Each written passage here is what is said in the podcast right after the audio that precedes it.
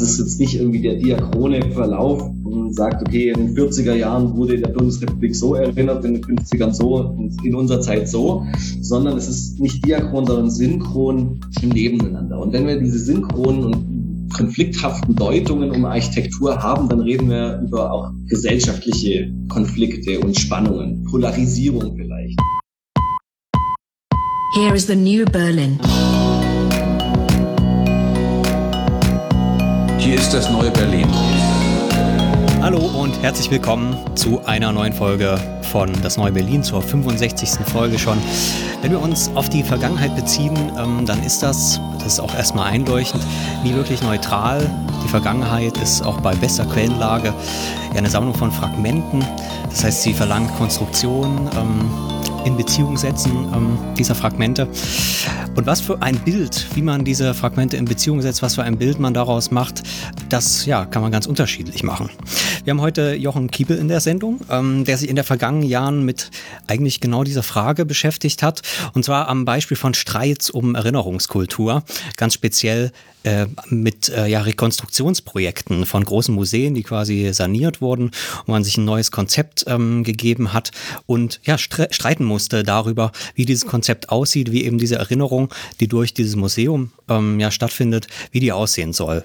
Ja, soll da eine fertige Vergangenheit konstruiert werden, auf die man sich bezieht, die man wieder aufleben lässt? Oder soll da ja wie so ein zerbrochener Spiegel vielleicht ähm, gezeigt werden, der die Vielfalt der Vergangenheit ähm, zeigt? Das sind die ganzen Fragen, über die in solchen Projekten gestritten wird und die äh, mit denen hat sich eben Jochen Kiebel auseinandergesetzt. Er ist äh, wissenschaftlicher Mitarbeiter an der TU Berlin am Institut für Soziologie, dort in der Planungs- und Architektursoziologie und hat eben jetzt ganz, ganz frisch ähm, Premiere hier bei das Neue Berlin, dass wir sozusagen druckfrisch äh, mit beim Erscheinen des Buches dabei sind, äh, das Buch geschrieben, Hoffnung auf eine bessere Vergangenheit, Kollektivierungsdiskurse und ihre Codes der Verräumlichung. Jetzt habe ich viel gesagt. Hallo erstmal, Jochen. Hallo, danke für die Einladung.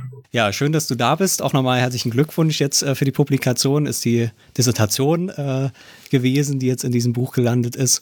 Ich finde ja schön, das habe ich jetzt gar nicht dazu gesagt, dass wir heute mal unserem Namen so halbwegs ähm, äh, getreu sind, äh, weil wir das neue, aber natürlich auch das alte Berlin in der Sendung haben äh, mit dem neuen Museum, was du unter anderem mit besucht hast. Damit verbunden erstmal die Frage, wie ja, bist du zu dem Thema gekommen und was hast du erstmal in groben Zügen ähm, dir angeschaut? Ich bin ähm, als Soziologe äh, interessiert an Architektur. Also ich ähm, habe mich schon sehr früh immer für Architektur begeistern können. Ähm, das Ganze allerdings nicht als Architekt, sondern wie gesagt eben äh, als Soziologe und ähm, hatte das Glück vor fünf Jahren ähm, an der TU Berlin zu sein, wo dort ein Graduiertenkolleg begonnen hat, das äh, sich den Namen gegeben hat Identität und Erbe und dort angesiedelt war ähm, Fachgebiet für Denkmalpflege und sich quasi ähm, sehr stark auf das baukulturelle Erbe äh, fokussiert hat. Und dieses baukulturelle Erbe ähm, sind von, von Museumsbauten, von Denkmalen, was auch immer, ähm, unterschiedlich, aus, aus unterschiedlichen Perspektiven erforscht hat. Und mich hat äh, dabei äh, insbesondere die Bedeutungszuschreibung an ähm, eben baukulturelles Erbe ganz besonders äh, Museen interessiert. Und so ähm, hat sich quasi äh, diese Möglichkeit, in dem graduierten Kolleg Identität und Erbe zu promovieren, ganz glücklich zusammengefügt mit meinem ohnehin bestehenden Interesse an Architektur. Und genau, da ähm, so kam es, dass ich ähm, mir, wie du es schon erwähnt hast, äh, das neue Museum in Berlin angeschaut habe. Genauer nicht so sehr nur das Museum, sondern vor allem die Debatte darum, und zum anderen ähm, auch ein sehr spannendes Gebäude, wie ich finde, das Militärhistorische äh, Museum in Dresden, was das Leitmuseum äh, der Bundeswehr ist. Also eine ganz zentrale, sogar eine Dienststelle der Bundeswehr. Also nicht irgendwie ein Heimatmuseum, sondern das größte, wichtigste Museum ähm, äh, der Bundeswehr, in dem ähm, eigentlich schon über, über ja, sehr viele Jahrzehnte hinweg unterschiedliche deutsche Staaten sich immer wieder äh, selbst inszeniert haben, beziehungsweise genau ihr Militär, äh, ihr militärisches äh, Selbstverständnis inszeniert haben. Und ähm, das ist auch ein sehr spannendes Gebäude gewesen, was sich ähm, eine ganz neue Architektur gegeben hat durch Daniel Liebeskind. Und es war quasi Ziel, dort äh, einen Bruch mit der Vergangenheit ganz plakativ zu inszenieren. Und man hat in dieses Gebäude einen großen äh, Keil aus Stahl und Beton getrieben. Und äh, da sieht man schon eine ganz andere Inszenierung, ein ganz anderer Vergangenheitsbezug als der im neuen Museum, was auch ein sehr spannendes Gebäude ist, was ganz lange Zeit als äh, Ruine, ähm, ja, vier Jahrzehnte lang als Ruine dalag und erst Mitte der 90er wieder instand gesetzt werden sollte. Und äh, diese beiden Gebäude haben mich, haben mich sehr interessiert, immer, immer wieder aus dieser Frage heraus, wie wird mit diesem baukulturellen Erbe umgegangen und um diesen zweiten zentralen Begriff des Graduiertenkollegs, an dem die Arbeit entstanden ist, einzulösen. Wie werden Identität, Vorstellungen, Imaginationen von Identität im Kontext dieses baukulturellen Erbes jeweils gedeutet. Hm, jetzt hast du schon gesagt, ähm, das hatte ich sozusagen so gar nicht auf dem Schirm, dass das auch äh, institutionell an dem Denkmalschutz äh, so, so angeschlossen war. Ähm, da äh, hat mich jetzt spontan interessiert, ähm, ob es da und ob du das einschätzen kannst. Du bist ja, kommst ja jetzt nicht aus dem Denkmalschutz selbst, aber ob sich da auch der Diskurs der letzten Jahrzehnte geändert hat. Also Denkmalschutz denkt man ja doch eher so konservativ, ne? irgendwie die ganzen alten Sachen von früher, diese verfallen, irgendwie noch zu retten und wieder so herzustellen, dass sie so sind wie früher. Das, was du jetzt erzählst, ist ja ein viel offenerer Zugriff ähm, äh, und ein kritischerer Zugriff auf Fragen von Denkmalschutz. Äh, war das da sozusagen auch in dem Prozess, dass sich auch im Denkmalschutz da die Diskurse wandeln und deine Arbeit da dann gut anschlussfähig ist? Ähm, ja, ja, absolut. Also das ist auch wirklich ein, ganz zentrales Anliegen dieses, dieses Graduiertenkollegs, gerade sich eben auch kritisch äh, mit dem Prozess der Denkmalsetzung zu beschäftigen, was ja letztendlich in Deutschland immer äh, letztendlich ein politischer Akt ist. Und ähm, weil du gerade sagtest, institutionalisiert und Denkmalpflege ist wichtig hinzuweisen, es war natürlich schon an der, an der Universität, also ein Fachgebiet für Denkmalpflege, also durchaus aus einer theoretischen Perspektive eine Beschäftigung mit, mit Denkmalpflege. Es ist nicht die institutionalisierte Denkmalpflege, die dann tatsächlich äh, inventarisiert äh, und dergleichen, aber die wird da quasi reflexiv äh, zum Gegenstand gemacht. Also die Denkmalpflegewissenschaft. Genau, genau, so könnte man es sagen. Das ist natürlich sehr schmeichel, äh, schmeichelhafte Formulierung. Genau. Und wieso waren es jetzt genau diese beiden Museen, äh, für die du dich entschieden hast? War das jetzt einfach zeitlich irgendwie gerade passend, weil da gerade viel äh, darüber debattiert wurde? Oder haben die aus irgendeinem Grund gerade die beiden für dich besonders einen guten Kontrast dargestellt? Oder woran lag das? Ja, das ist, das ist natürlich ähm, eine, eine wichtige Frage, die man äh, am Ende von so einem Projekt natürlich vielleicht ganz anders beantwortet, als man sie währenddessen noch beantworten würde. Also ich könnte jetzt natürlich sagen, ja, für mich war das von vornherein klar, dass das irgendwie ein toller Kontrast ist. So war es natürlich nicht. So war natürlich auch ein bisschen äh, Zufall dabei, beziehungsweise einfach durch dieses, äh, durch dieses Setting, ähm, ähm, diesen Forschungsverbund, in dem die Arbeit entstanden ist, ähm, gab es letztendlich einfach auch die Expertise, um, um gerade dieses ähm, Gebäude, das neue Museum äh, zu beforschen, was mich äh, auf Anhieb äh, eigentlich fasziniert hat, weil es wirklich eine, eine, eine ganz besondere, ähm, ganz besondere Baugeschichte hat. Ähm, zum Militärhistorischen Museum in Dresden wiederum hatte ich zuvor schon mal ein bisschen was gemacht. Allerdings äh, im Studium schon und das Gebäude hat mich auch auf eine, eine ganz andere Art und Weise fasziniert. Ähm, von daher waren, waren da natürlich auch persönliche Präferenzen und vielleicht auch einfach gerade der Zufall doch äh, wichtiger, als man dann im Nachhinein vielleicht bereit ist, sich einzugestehen. Ähm, es war natürlich aber, äh, hat sich insofern natürlich schon gefügt aufgrund dessen, was ich eingangs sagte, dass hier sehr unterschiedliche Vergangenheitsbezüge relevant gemacht werden. Ja, das ist irgendwie wirklich sehr stark kontrastiert. Einmal in diesem sehr affirmativen Bezug, wo das Erbe wirklich als von allen Beteiligten als was ganz Positives, unbedingt Schützenswertes äh, wahrgenommen wird und dann äh, andererseits die Bundeswehr, die Militärgesch deutsche Militärgeschichte im 20. Jahrhundert ist ja weiß Gott äh, kein positives oder äh, zu affirmierendes Erbe, sondern da steht natürlich ganz explizit die Abgrenzung ähm, im Zentrum und das wird auch in der Architektur verräumlicht und so ähm, waren, waren diese Fälle ähm, ganz, ganz geschickt gewählt. Ähm, ich konnte, wie gesagt, aber schon auf, auf Vorerfahrungen und, und, und glückliche Fügungen quasi äh, äh, da zurückgreifen. Was ich mich noch gefragt habe, ähm, kann es aber auch sein, dass ähm, diese Diskurse, weil ähm, also das Militärhistorische Museum äh, ähm, genauso wie das neue Museum, aber wir haben auch ähm, äh, in einem erweiterten Sinne jetzt nicht Museen, aber Rekonstruktionsdebatten ähm, ähm, aus Frankfurt und aus Potsdam und natürlich jetzt auch mit dem Berliner Schloss. Ich habe jetzt mal gelernt, dass es eigentlich gar nicht Berliner Schloss he heißen soll. Naja, ist auch egal. Ähm, oder ach, nicht Stadtschloss ist glaube ich falsch, aber naja, ähm, auf jeden Fall hat man irgendwie die letzten, naja, was kann man sagen, 20, 25 Jahre so eine ganz, ganz äh, äh, Reihe von Diskursen und ähm, irgendwie doch auch äh, allgemein über Architektur überhaupt. Sehr, sehr, sehr breit geführte ähm, Debatten. Ähm, also ist es vielleicht auch sozusagen jetzt einfach zeitlich eben der Punkt, dass, dass diese Debatten einfach an vielen Stellen sind.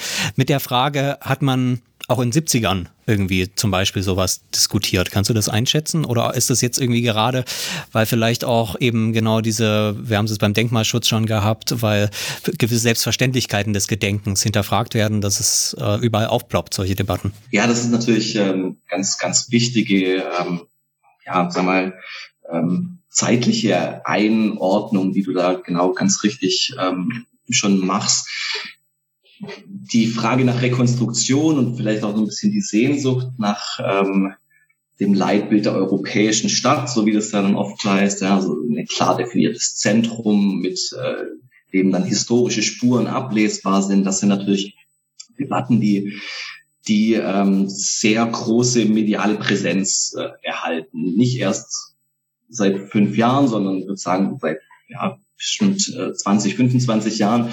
Ähm, und aber immer wieder ganz stark diskutiert werden und gerade auch immer mit so einer sehr stark moralisierenden Semantik. Ja, also das ist immer die Rede, ist das jetzt Geschichtsglitterung, ist das irgendwie eine Inszenierung, ist das ein Attrappenkult, also so Theater, Theatermetaphern werden da ganz oft aufgegriffen. Disneyland ist äh, so ein Begriff der Diffamierung. Und nun mag es ja sein, dass ähm, man historische Rekonstruktion jetzt als ähm, ja in bestimmte Inszenierungen, die vielleicht andere historische Spuren äh, unsichtbar machen, ähm, kritisieren kann. Diese ganz starken Zuschreibungen allerdings, ähm, ja, dass äh, das jetzt alles irgendwie ganz ganz schrecklich äh, sei, ähm, das schwingt dann natürlich immer mit. Ne? Also das ist, glaube ich, so ein, so ein Grund, warum dies, dieses Thema auch einfach eine tagespolitische Relevanz hat. Auch die gerade die Vereinnahmung durch dann teilweise ähm, rechte Räume, wie das, wie das Trübi nennt, in Debatte, die in der Arch Plus äh, jetzt geführt wurde zuletzt in den letzten paar Jahren.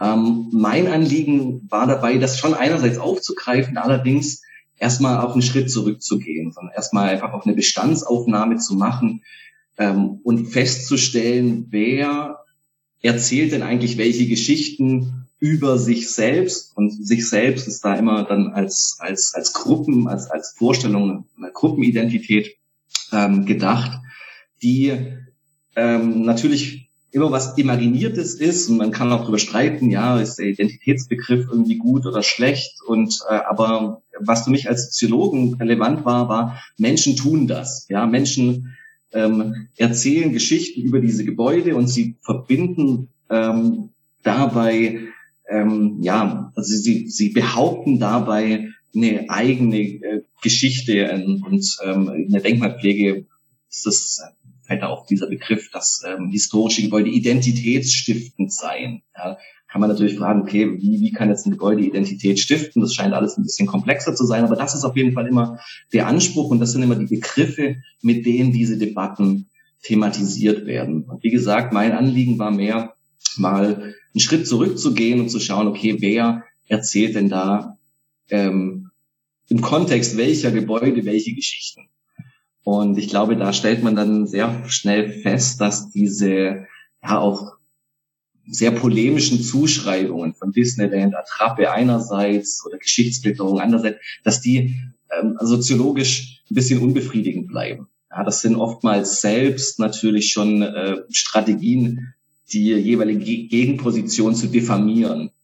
Und ähm, ich, ich glaube, man, man kann diese Rekonstruktionsarchitektur ähm, auch ganz anders thematisieren. Es gibt Leute, die das tun, Joachim Fischer beispielsweise, Dresden, äh, der wieder darauf aufmerksam gemacht hat, dass diese Rekonstruktionsbewegungen ja eigentlich irgendwie ein sehr, sehr stark, äh, ja im Prinzip ein bürgerliches, sich als sehr stark irgendwie als, als bürgerliche Öffentlichkeit verstehen. Und, und auch da merkt man, da steckt auch ganz viel drin. Ähm, gerade die Gesellschaft Historisches Berlin beispielsweise, ähm, die sich ja auch sehr stark eine originalgetreue Rekonstruktion des neuen Museums eingesetzt hat, die verstehen sich auch genauso ja, als, als Teil einer bürgerlichen Öffentlichkeit.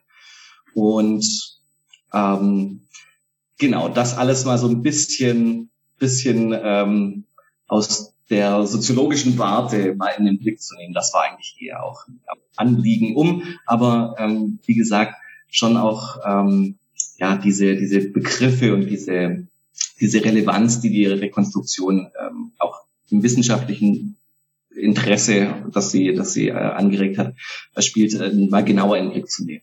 Ich würde gerne noch mal bei diesem Schlagwort bürgerliche Diskurse oder so äh, nochmal nachfragen. Also das Museum ist ja tatsächlich schon irgendwie so ein, so auch so eine Institution, die mit so klassischem Bildungskanon erstmal lange zumindest assoziiert war und ja eben auch äh, einem sehr modernistischen bürgerlichen Kulturbegriff irgendwie auch in sein äh, äh, entwachsen ist vielleicht irgendwie.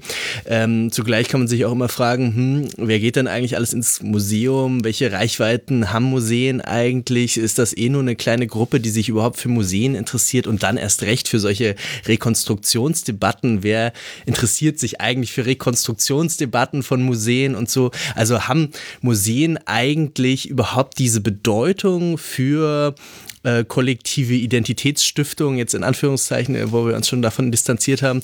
Ähm, äh, wie schätzt du das ein? Also ich meine, du, du hast ja auch dich dafür äh, entschieden, dich mit diesen Museen zu beschäftigen und deren Rekonstruktion. Ähm, wenn man so eine, wenn man das jetzt mal so steil, so provokant fragt, wie, wie reagierst du da drauf?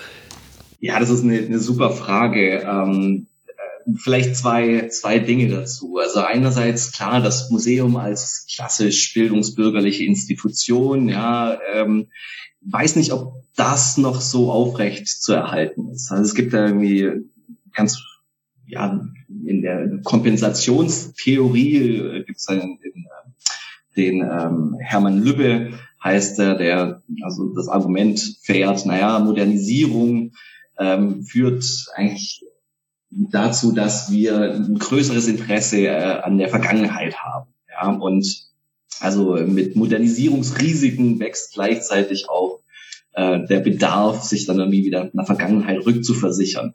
Zu dem Argument kann man, kann man stehen, wie man will, aber äh, Lübbe hat immer wieder darauf hingewiesen, heutzutage gehen irgendwie, das ist jetzt irgendwie nur so als Tendenz, ich weiß die genauen Zahlen natürlich nicht mehr, aber so in der Tendenz sagt er immer, heutzutage gehen jeden Samstag irgendwie dreimal so viele Menschen in, in Museen als zu Fußballspielen. Äh, und da merkt man schon, ja, okay, müsste man vielleicht nochmal nachschauen, was an der Zahl dran ist, aber da merkt man, okay, das Museum äh, heutzutage äh, hat sich vielleicht daraus natürlich auch ein bisschen befreit, hat natürlich auch was mit äh, der Zugänglichkeit von Museen zu tun, aber und, und quasi dem, was angeboten wird. Aber es scheint nicht mehr so diese diese sehr ähm, exklusive, rein bildungsbürgerliche Veranstaltung zu sein. Und dann die, der zweite, der zweite Aspekt, was war, was, was war das nochmal? Was das dann äh, für die kollektive Identitätsbildung eigentlich genau, auch genau, äh, genau. Bedeutet. Das ist, das ist, das ist im Prinzip eine, eine super Frage, ähm, die ich damit beantworte, dass ich darauf hinweise, dass ich die nicht beantworten kann.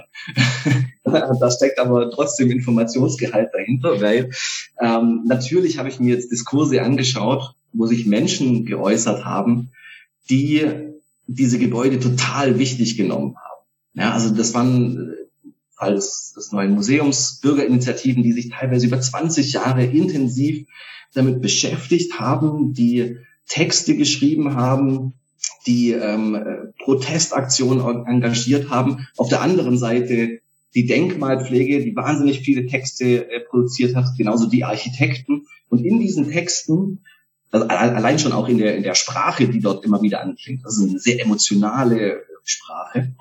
Ähm, in diesen Texten wird deutlich, dass die Menschen, die sich dazu äußern, das immer genau mit der Frage nach, einem, nach einer kollektiven Identität, nach äh, einem Selbstbild, nach dem, was uns in Klammer angeblich ausmachen würde, koppeln. Ja?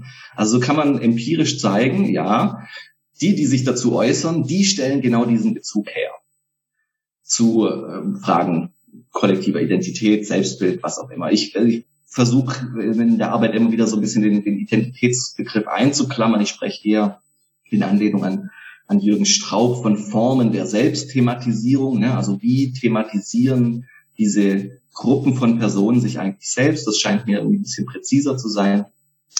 Aber das kann man jedenfalls äh, zeigen. Und damit ist leider natürlich auch gesagt, dass ich, indem ich mir nur diese Diskurse angeschaut oder nur die Personen, die sich ganz explizit dazu geäußert haben, anschaue, kann ich natürlich keine Aussagen dazu treffen, wem dieses, diese Gebäude jeweils komplett schnurzpiep egal sind. Das kann natürlich auch sein und ich gehe davon aus, das wird die Mehrheit der Bevölkerung sein.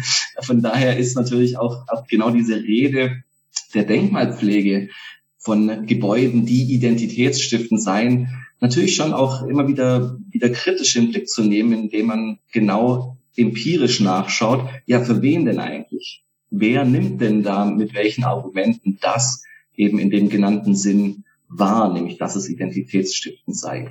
Dieser Begriff der Identitätsstiftung ist ähnlich wie so eine Formulierung wie im Sinne des Allgemeinwohls natürlich einer, mit dem institutionelle Akteure wie die Denkmalpflege ähm, auch ihr, ihr Handeln legitimieren müssen. Ja, also das, das muss man, muss man, denke ich, äh, auseinander nehmen. Ja, interessant fand ich äh, trotzdem, ich, ich denke, so kann man das Argument auch vielleicht noch ein bisschen drehen, dass, ähm, ohne dass ich das jetzt irgendwie äh, empirisch, ähm, empirisch äh, untermauern könnte, dass natürlich diese Debatten, wenn man sie sich dann doch anguckt, natürlich jetzt nicht nur ein absolutes Spezialpublikum waren. Also das, ich meine, man muss auch sagen, die Investitionssummen waren groß. Im Fall jetzt des Militärhistorischen Museums ist das die Bundeswehr. Du hast es gesagt, sozusagen das, das Hauptmuseum, also eigentlich der Hauptort der äh, äh, Selbstthematisierung der Bundeswehr, äh, äh, das sind ja jetzt keine, keine Rand, Randerscheinungen. Die Frage ist natürlich immer, wie, die, wie das dann im Einzelnen, wer konkret damit beschäftigt ist und sich wirklich darum kümmert. Aber ähm, äh, einmal kann man das also sagen wir es mal so, sind auch diese Diskurse schon auch geeignet, ähm, politisiert zu werden und damit äh, sehr viel mehr Leute zu erreichen und, und mehr auch Thematisierungen anzusprechen, als jetzt eigentlich im Endeffekt es um die Ausstellung äh, in so einem Museum geht oder irgendwelche architektonischen Konzepte, wie jetzt diese Sanierung im Detail gemacht wird. Ähm, also das, das, das ist natürlich auch im Gegenstand schwierig dann zu trennen. Du hast natürlich irgendwie das einfach durch die Dokumente, ne, ähm, äh, hat man natürlich den Gegenstand abgegrenzt, aber das ähm, geht da ja auch, ja, ist ja mit der so ein bisschen verbunden. Also es ist ja nicht nur die reine Architektur jetzt in einem technischen Sinne. Ähm, ja, ja, ja, genau. Also, ähm, äh, aber es ist, es ist schon dann in, in den öffentlichen, in der öffentlichen Wahrnehmung, jedenfalls äh, beim, beim neuen Museum ist das ganz interessant, ist es schon primär die Architektur. Ne? Also die Architektur hat dann natürlich was ganz Unmittelbares ähm, was für, für die meisten ja auch erstmal das, das Sichtbare bleibt, ähm, Erleben von, von diesen Gebäuden. Es gab auf dem, auf dem Höhepunkt der Debatte um die, die Wiederherstellung des neuen Museums, ähm, gab es, ich glaube, der, der, der Direktor des ägyptischen Museums zu der Zeit, Dietrich Bildung war das, glaube ich, äh, hat äh, dann gemahnt und hat gesagt, na ja, man müsse jetzt aufpassen, damit man äh, dass man äh, vor lauter Reden über die Architektur nicht diese fantastische Ausstellung und die fantastischen Ausstellungsgegenstände äh, vergisst. Es sind da tatsächlich äh, fantastische Exponate im, im neuen Museum zu sehen. Die Nofretete Papyrus-Sammlung ist ganz herausragend und alles ganz wunderbar und toll und großartig in der Fachwelt. Aber dieser, dieser Wunsch von, von Bildung hat sich äh, nicht bewahrheitet. Das sprachen alle immer nur über die Architektur. Und ich glaube, dass, ähm, dass man, und ich tue das in der Arbeit, beides in den Blick nehmen muss. Ähm, die Ausstellungen oftmals, aber gerade wenn es so spektakuläre Architektur ist, äh, leider dann, dann in den Hintergrund treten. Ja. Also nicht, ähm, das Museum in Bilbao. Ich weiß immer noch nicht so richtig, was eigentlich ausgestellt wird, das Guggenheim. Und ähm, das, das ist, glaube ich, ein, ja, gerade auch bei, bei dieser, bei dieser Liebeskind-Architektur, die ja schon einen sehr starken äh, Spektakeleffekt erzeugen möchte, dann immer die Gefahr, dass das, was in den Gebäuden drin ist, äh, noch eine Frage, die du jetzt eigentlich schon angesprochen hast, ähm, die ich mich auch gestellt habe, ähm, weil das ist ja erstmal nicht einfach. Also es gibt diesen Streit und jetzt hast du ja wunderbar mit diesem Zitat auch ähm, äh, äh gesagt, dass der Streit sogar ähm, sozusagen die, die Sachen und, und sozusagen das Material, die materialisierte Erinnerung, so wie sie in so einer Ausstellung ja versucht äh, wird, ähm, äh, sozusagen überwuchert und dann eigentlich nur noch ein Diskurs ist. Ähm, ähm, gleichzeitig ist der Diskurs natürlich irgendwie schon Gegenstand ähm, ähm, der Arbeit. Die Frage zielt sozusagen ein bisschen darauf, geht es um schon auch diese Materialisierung dieser Kollektivierungen, ähm, gleichzeitig irgendwie man gleichzeitig, ja, man gleichzeitig auch deutlich sieht, ohne die Diskursivierung dessen, was dort zu sehen ist, würde ja man nicht verstehen. Äh, also man kann man sich vielleicht streiten, ne? wenn dieser Keil sozusagen mit Beton und Stahl da äh, reingehämmert ist, dann ist das auch erstmal nicht diskursiv, sondern dann, äh, dann, dann sieht man, dass da irgendwas äh, aus, also ja, eine Zerstörung, ein Zerschlagen dargestellt werden soll. Und wenn, äh, kommen wir gleich dazu, wenn jetzt im neuen Museum auch die Einschusslöcher von den Russen noch ähm, äh, unrepariert sind, dann ist damit auch etwas gesagt, was jetzt noch nicht diskursiv sein muss. Gleichzeitig ohne diese diskursive Begleitung existieren ja diese Gebäude auch nicht. Ähm, also, also was ist da, da dein Gegenstand? Hast du das auch als ein Problemverhältnis in der Arbeit? Wie gehst du damit um? Ja, ich, ähm, die Frage ist, ist super, in, indem sie mir hilft, mal vielleicht einen, einen Begriff im Untertitel zu klären. Das ist nämlich der Begriff Verräumlichung oder Code der Verräumlichung. Und was ich mit Verräumlichung meine, ist nicht so, nicht nur und vielleicht auch noch gar nicht mal in, in erster Linie ähm, die Materialisierung, also die tatsächliche Verräumlichung in Stein und Beton oder was auch immer, sondern mit Verräumlichung meine ich auch die Bedeutungszuschreibung, äh, also die, die sinnhafte Deutung genau dieser, dieser Architektur. Und ähm, das ist äh, ein raumsoziologischer Bezug, den ich dort herstelle. Ähm, ich verwende eine räumliche Heuristik von, von Martina Löw, wonach so sagt sie, dass ähm, Räume seien immer ähm, quasi ähm, Anordnung von materiellen, immateriellen Gütern äh, an einem Ort ähm, und entstehen durch zwei zentrale Techniken, nämlich einmal Spacing, was das wirklich materielle Anordnen und auch immaterielle Anordnen, also sozialen Gütern in dem Fall, äh, an einem Ort wäre und ähm, der Syntheseleistung, also Spacing und Syntheseleistung. Und die Syntheseleistung meint, die sinnhafte Verknüpfung genau dieser ähm, dann jeweils angeordneten äh, Güter. Und mit den, diesen diskursiven Bedeutungszuschreibungen meine ich eigentlich eher genau das, was äh, man dann als Syntheseleistung ähm, beschreiben können. Und, und Verräumlichung ist insofern ähm, dann eben mehr als nur die Umsetzung in konkrete Architektur, sondern meint eben sowohl die konkrete Architektur als auch dann die diskursive Bezugnahme darauf und wie man das beschreibt. Und das ist insofern wichtig, weil äh, gerade im Militärhistorischen Museum diese, diese Architektur ja sehr stark auch diffamiert wurde. Ja, es wurde erzählt, ja, das Museum wird hier gesprengt und auseinandergetrieben. Und jetzt kann man sagen, okay, die Anordnung bleibt in beiden Fällen erstmal die gleiche. Daniel Liebeskind schlägt einen Keil in eine, ein Museum des 19. Jahrhunderts aus Stahl und Beton. Also das Spacing ist erstmal das gleiche. Nun gibt es aber ganz unterschiedliche Syntheseleistungen, dieses Spacing zu deuten. Und die einen sagen, ja, das ist irgendwie jetzt ein, ein toller Ausdruck äh, unserer gebrochenen Geschichte und äh, die stellen wir ins Zentrum und deshalb äh, passt das total gut zu uns. Ja, das wäre so die, mal in ganz einfachen Begriffen die Deutung der Bundeswehr. Und die anderen sagen, ja Mensch, jetzt kommt der Liebeskind hierher und macht uns unser, unser tolles altes Gebäude kaputt.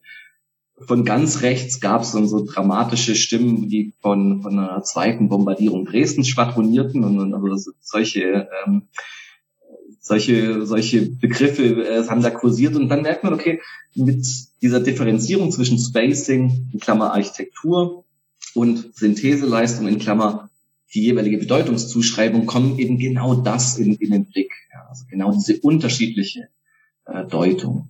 Ähm, so eine weitere Kategorie sch sch äh, ähm, schiebe ich noch ein, bevor wir, wie gesagt, zum Inhalt kommen, äh, ist ja dann auch die Zeit eben. Also es geht ja eben um, um Erinnerung. Ähm, wie ähm, wie äh, wir hatten auch in der Sendung, äh, werden wir dann in die, in die Notizen äh, mitschreiben, ja schon mit Gunter Weidenhaus gesprochen, der auch äh, diese Frage von Raum und Zeit versucht zusammenzudenken. Äh, welche Rolle spielt das bei dir? Ähm, ja, äh, Gunther äh, ist natürlich, äh, kann ich sagen, ein ganz, ganz wichtiger, wichtiger ähm, Autor und äh, Mensch, der da zu der, zu der Dis beigetragen hat. Ähm, also die, aus, die ursprüngliche Überlegung war tatsächlich, ähm, diese Kollektivierungsdiskurse, die ich untersucht habe, ähm, raumzeitlich zu, zu analysieren. Und das kommt natürlich von, von Gunther, der die Arbeit auch mit betreut hat. Das kann ich jetzt, äh, das ist kein Geheimnis, ne? also das ist ja nicht zufällig, sondern da steckt ganz viel Arbeit und ganz viel, ganz viele Ideen, die Gunther in seinem Buch Soziale Raumzeit und später auch weiterentwickelt hat, äh, stecken da drin. Von daher ist ähm, dieser Zeitbezug ähm, oder ich muss, muss es andersrum sagen. Also die, wenn man sich mit ähm, Architektur und aus einer raumsoziologischen Perspektive mit Erinnern beschäftigt, dann ist es irgendwie ja vielleicht plausibel, sich mit Museen zu beschäftigen, weil Museen stellen einerseits einen Vergangenheitsbezug her und verräumlichen den ja, ordnen das irgendwie an und sie, das wie gesagt, die zwei Dimensionen der Verräumlichung, sie deuten das auch in ganz spezifischen Sinn. Und wenn man, wenn man das zum Gegenstand macht, dann ist natürlich wunderbar so eine Perspektive, wie sie Gunther anbietet, von Raum- und Zeitkonstitution äh, erstmal, erstmal ein sehr probates Werkzeug, um, um da ranzugehen.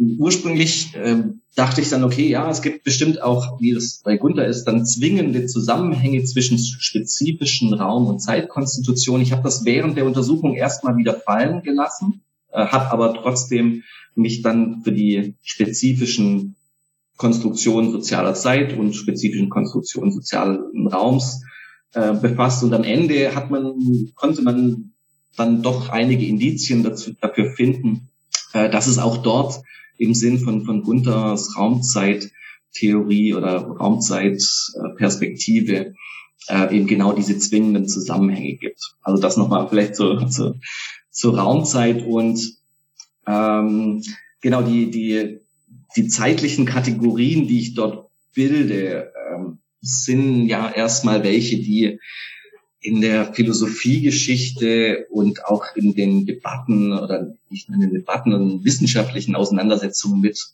Gedächtnissen eigentlich schon mal sehr etablierte sind. Das ist einmal die Vorstellung von äh, Zyklik, also dass ähm, sich Zeit in ewiger Wiederholung abspielt, ähm, das ist sozusagen die, die Zeitlichkeit von, von Mythen. Ja, es gibt immer so eine Zweiteilung von Zeit, das ähm, chaotische, die chaotische Vorzeit und dann äh, die Ordnung oder andersrum.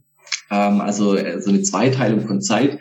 Und andererseits ähm, die äh, wie, ja, Linearität, also dass Zeit ähm, eben in diesem immer in diesem Dreischritt zerlegt werden kann von Vergangenheit, Gegenwart und Zukunft. Und das sind ja im Prinzip erstmal so zwei ganz zentrale Kategorien, um, um soziale Vorstellungen von Zeit zu beschreiben.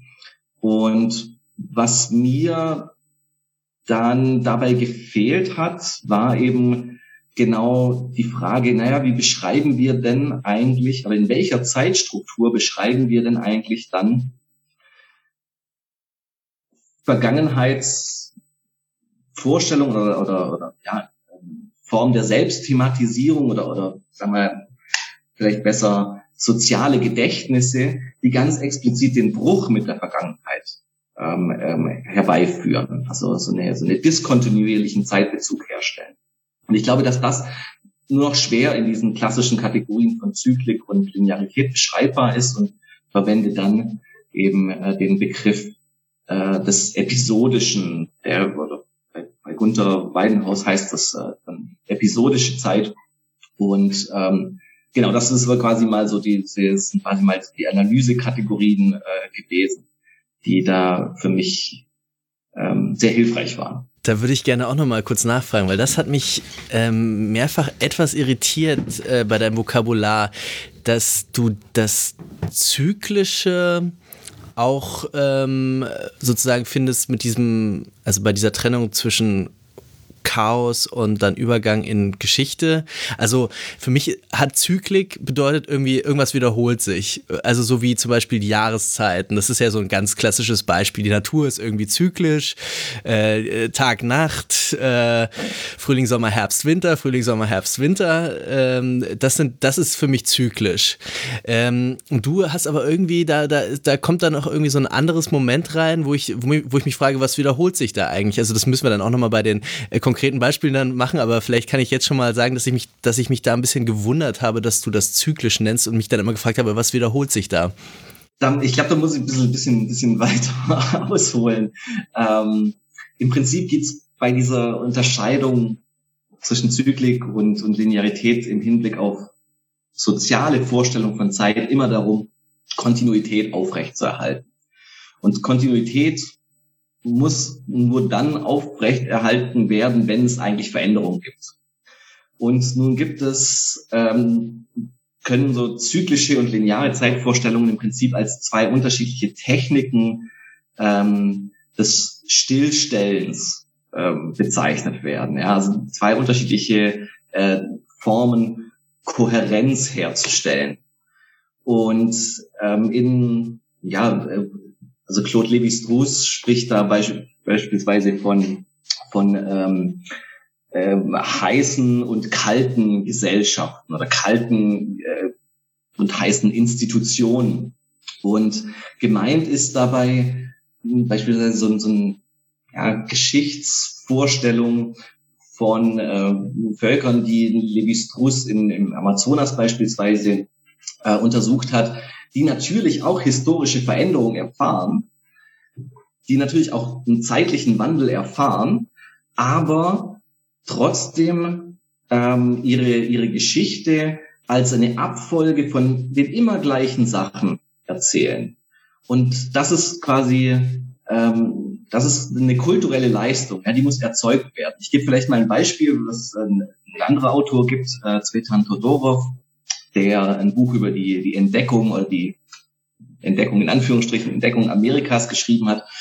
Und ähm, er gibt das, das Beispiel, ähm, wie dann äh, Cortes irgendwie da die Landnahme macht und äh, die Person, auf die er trifft, ähm, für die bricht eigentlich, eigentlich eine ganze kosmologische Weltordnung zusammen. Weil ähm, ja immer, vermeintlich immer alles äh, in zyklischer Wiederholung sei und äh, deshalb diese, diese Ankunft von Cortes und der Europäer eigentlich gar nicht denkbar ist. Ja, das gibt's, das gibt's nicht. Und damit bricht im Prinzip diese ganze, ganze Ordnung zusammen, aber, und das beschreibt Cortes sehr, äh, äh, Todorov sehr eindringlich anhand seiner, seiner Quellen, er kann zeigen, dass einige Jahre nachdem die, die Europäer da waren oder da angekommen sind, was ganz Besonderes passiert. Einige Jahre später fangen die Alten, die Alten, die man dann um, um, um Rat fragt, an sich zu erinnern. Und sie sagen, ja, vor undenklichen Zeiten, vor undenklichen Zeiten ist das alles schon mal passiert. Der Krieg, äh, die Krankheiten, Pferde, Waffen etc., all das hat es vor undenklichen Zeiten schon mal gegeben. Und dann merkt man, okay, das ist eine, eine zyklische Vorstellung, die das, was radikal neu ist, in die Kosmologie, also in diese umfangreiche Weltdeutung integriert, indem sie sie in der Vergangenheit wiederfindet. Vergangenheit und Zukunft ist in dem Kontext auch ein bisschen schlecht gewählt, weil es diesen Dreisatz der Zeit, Vergangenheit, Gegenwart und Zukunft in dieser Vorstellung eigentlich noch gar nicht gibt. Ja? Weil es im Prinzip keine Rolle spielt, ähm, was in was morgen passiert und, und was vor, vorgestern passiert ist, ähm, weil es ja eh immer ein zyklischer Wiederkehr ist. Und dann merkt man natürlich, das ist eine wahnsinnig voraussetzungsvolle kulturelle Leistung, die, die dort äh, betrieben wird. Ja, also um, um das zyklische, um ein zyklisches Weltbild zu stabilisieren, brauchst äh, eine ganze Reihe von, von kulturellen Techniken. Und der Wert, der darin besteht, ist natürlich nicht nur ein retrospektiver, sondern auch ein prospektiver. Weil wenn so das alles schon mal passiert ist und die Europäer schon mal vor undenklichen Zeiten da waren, dann bedeutet das natürlich auch, dass sie irgendwann wieder gehen werden und wieder alles so wird wie, wie davor. Ne? Und diese, diese Form der Selbstimagination, das ist ein, so diese, diese mythische, zyklische ähm, Zeitlichkeit. Das ist, das ist etwas, ähm, was, was in der, ja, in der, gerade in der, in der Ethnologie und Lothis Gruß und anderen eigentlich immer sehr, sehr, schon sehr gut beschrieben worden ist. Also historischer Wandel wird eigentlich so integriert dadurch, dass der Mythos angepasst wird. Linearität kommt man dann eigentlich in das geschichtliche Denken. Also diese, diese Zweiteilung Zyklik, Linearität wird auch immer äh, wieder dem Gedächtnis beziehungsweise der Geschichte zugeordnet. In der Geschichte wird in der Zeitlichkeit der Geschichte, die linear orientiert ist, geht es dann nicht mehr um äh, rituelle Stillstellung und Anpassung des Mythos, sondern da geht es dann um solche Sachen wie Dokumentation. Ja, das werden unterschiedliche ähm, Zeitschichten, die auch als solche ganz klar getrennt werden, äh, dokumentiert. Und ähm, genau, das ist, das ist wäre dann so eine andere andere Technik. Ich werde bei den Fallbeispielen nochmal drauf zurückkommen. Äh, dann musst du mir das nochmal genau erklären, wo es, wo es da dann die Zyklik ist. Aber äh, dann fangen wir doch äh, mit dem neuen Museum vielleicht an, als äh, deinem, einem deiner beiden zentralen Analysegegenstände. Du hast ja, und das hat mich überrascht, ähm, denn so ein, ähm, sozusagen die ganze lange Vorgeschichte auch dieser Debatte gezeigt. Also im Prinzip vom Bau, vom originalen Bau schon im, ähm, jetzt habe ich es überhaupt gar, weiß ich gar nicht, irgendwann im 19. Jahrhundert eben, ähm, auch der Vorgeschichte damals schon, ähm, äh, dass es damals diese Kritik schon gab, dass das irgendwie ähm, ein schlechter Bauplatz wäre, weil da noch so Gewerbegebiet war, kann man sich heute natürlich nicht mehr vorstellen, aber Berlin ist ja keine sehr alte Stadt. Ähm, warum äh, setzt du quasi so früh an? Also gibt es dann doch so eine Art äh, ja lange, lange Erinnerungsspur sozusagen, die sich dann in diesen Debatten auch wiederfindet? Also warum ist es auch so wichtig, diese lange Geschichte zu kennen? Ja, ich, ich nenne das ähm, ja im, im neuen Museum habe ich dieses Kapitel oder Kapitel äh, mit äh, Baugeschichte in Fragmenten äh, überschrieben. Und diese Fragmente ähm, und diese, ja, wie du richtig sagst, teilweise weit zurückreichende Darstellung der Baugeschichte orientiert sich eigentlich an den Stimmen des Diskurses. Also für mich war es wichtig, ähm, allein schon, damit man die Interpretation des Diskurses versteht, dass darzustellen, worauf der Diskurs oder die unterschiedlichen Personengruppen im Diskurs Bezug nehmen. Und ähm, nun könnte, könnte man über dieses, über diese wirklich sehr komplexe Baugeschichte des neuen Museums selbst Dissertationen schreiben. Ja, Menschen haben es gemacht, Elsa von Wetzel beispielsweise oder, äh, oder andere. Ähm, aber wichtig war genau die einzelnen Aspekte, die selbst in der Debatte in den 90, 90er Jahren wieder eine Relevanz bekommen haben, äh, aufzunehmen und erstmal dann darzustellen. Und das betraf, wie du auch schon richtig gesagt hast, vor allem auch die Problematisierung des Ortes.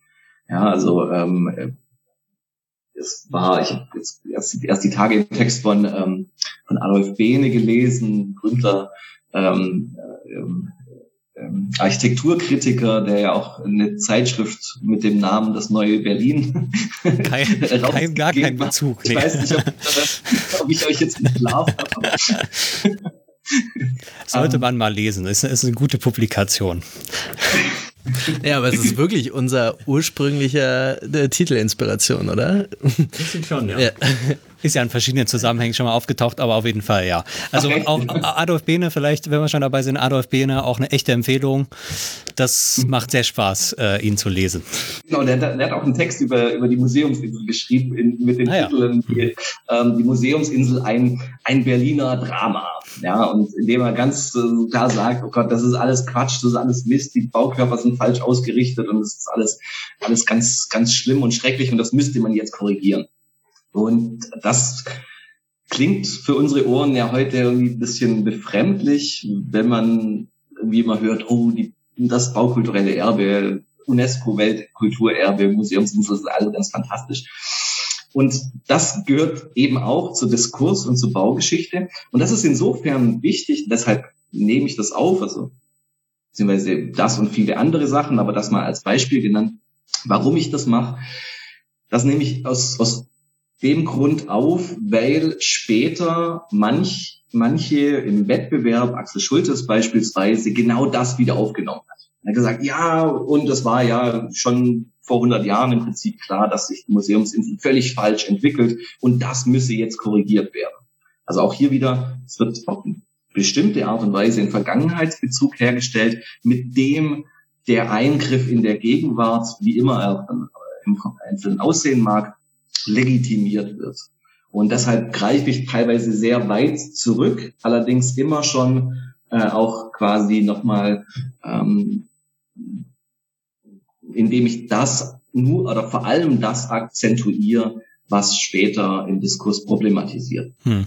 Also ein bisschen mit dem Hintergrund, dass natürlich, ich meine, das ist ja auch ein besonderes Ereignis, ne? dass quasi um so ein Gebäude herum, je länger die Debatte geht und je hitziger sie wird, desto mehr äh, sozusagen ähm, kolonisiert sie ja eigentlich dann wieder die Vergangenheit, ne? weil jede Seite quasi eigentlich immer mehr Aufwand treiben muss, um die Vergangenheit eben äh, dann zu deuten und, und da rauszuholen. Und dann muss man in die Archive gehen und so weiter, um dann zu sagen, es stimmt aber auch wirklich, was ich sage, weil wir haben jetzt die neuen Details, was da vor 200 Jahren der eine gesagt hat. Und das, ähm, ja. Ähm, das ist, das ist tatsächlich äh, genau das Spannende. Und das, das Spannende ist, ähm, ohne dass es paradox ist, im Prinzip haben alle recht. Ne? Also, also es, die, die Geschichte der Museumsinsel ist so komplex und so vielseitig, dass es natürlich für jede für jede noch so widersprüchliche äh, Bedeutung und Inszenierung äh, Belege finden würden oder irgendein historischer Fürsprecher ne, aus, aus ähm, dem Wust an Texten, die in den letzten 150 Jahren über diesen Ort ähm, ähm, produziert wurden. Weil du, weil du es gerade schon erwähnt hast, dass in dem Prozess selbst äh, natürlich dann auch ähm, quasi ähm, wieder unterschiedliche Fragmente aus der Vergangenheit auftauchen beziehungsweise sichtbar gemacht werden. Äh, ein, ein ganz zentraler Aspekt äh, auf den das völlig zutrifft, äh, wäre beispielsweise die Modernität des Gebäudes. Ähm, also das Museum, das neue Museum, ein spätklassizistischer Bau von, von August Stüler, am Ende des äh, 19. Jahrhunderts fertiggestellt, war in seiner Zeit wirklich ein bahnbrechend neues oder bahnbrechend modernes Gebäude. Es gab die ersten Eisenkonstruktionen von Borsig. Es wurde zum ersten Mal eine Dampfmaschine ähm, äh, eingesetzt. Das betraf sogar auch die Organisation der Arbeitsschritte, die sehr modern organisiert waren und ähm, viele andere technisch wirklich bahnbrechende Innovationen, die am Gebäude ähm, ähm, zum ersten Mal umgesetzt wurden. Ähm, eine ganz große Hilfe für mich waren da die Aufsätze von Werner Lorenz, einem Bauforscher von der BTU Cottbus, der sich ganz intensiv mit Stühlers ähm, äh, Eisenkonstruktion beschäftigt hat. Und was jetzt wiederum diskursanalytisch oder soziologisch spannend ist, ist, dass genau diese Arbeiten von Werner Lorenz hauptsächlich dann ähm, genau im, im, im, im Prozess oder in, in, in der Debatte um die Wiederherstellung überhaupt erst geleistet werden und damit äh, dann eine bestimmte eine spezifische Deutung schon auch nahelegen. Ja, es wurde dann argumentiert, ja, das, modern, das Gebäude war ja auch im 19. Jahrhundert schon so modern. Deshalb stünde es komplett in Einklang mit der Tradition des Gebäudes, wenn wir das jetzt auch wieder modern äh, wieder instand setzen. Die anderen haben genau darauf auch Bezug genommen und haben gesagt, ja, das modern, das Fantastische an dem Gebäude war, dass es im 19. Jahrhundert ganz modern war. Deshalb müsste es jetzt genau so wieder hergestellt werden, wie es im 19. Jahrhundert war. Also da merkt man auch die Kontingenz dieser, dieser Faktenlage. Es kann natürlich in alle Richtungen ausgelegt werden. Hm. Vielleicht können wir, ähm, äh, äh, bevor wir sozusagen zum Ausgangspunkt dieses Streites kommen, nochmal so ein bisschen die Eckdaten dieses Gebäudes ähm, quasi so als Bühne der ganzen Debatte aufrufen. Also du hast schon gesagt, im späten 19. Jahrhundert ähm, fertiggestellt. Das heißt eigentlich so ein äh, Kind dann der, der Reichseinigung und so des preußischen ähm, äh, in dem Fall war es ja nicht mehr preußisch, sondern deutschen ähm, äh, Stolzes und Erinnerungswillen auch. Ähm, genau, wie, wie, also was sind so ein bisschen die Eckdaten der, der Geschichte dieses Gebäudes? Ähm, ja, also das äh, neue Museum, kann man erstmal fragen, warum denn eigentlich neues Museum? Es bezieht sich auf das ähm, danach dann alte Museum genannte, also das Museum von, von Karl Friedrich Schinkel, das Kunstmuseum am, am Lustgarten. Ähm, und hinter diesem Museum von Schinkel ähm, ist ein Erweiterungsbau dann notwendig geworden Mitte des 19. Jahrhunderts.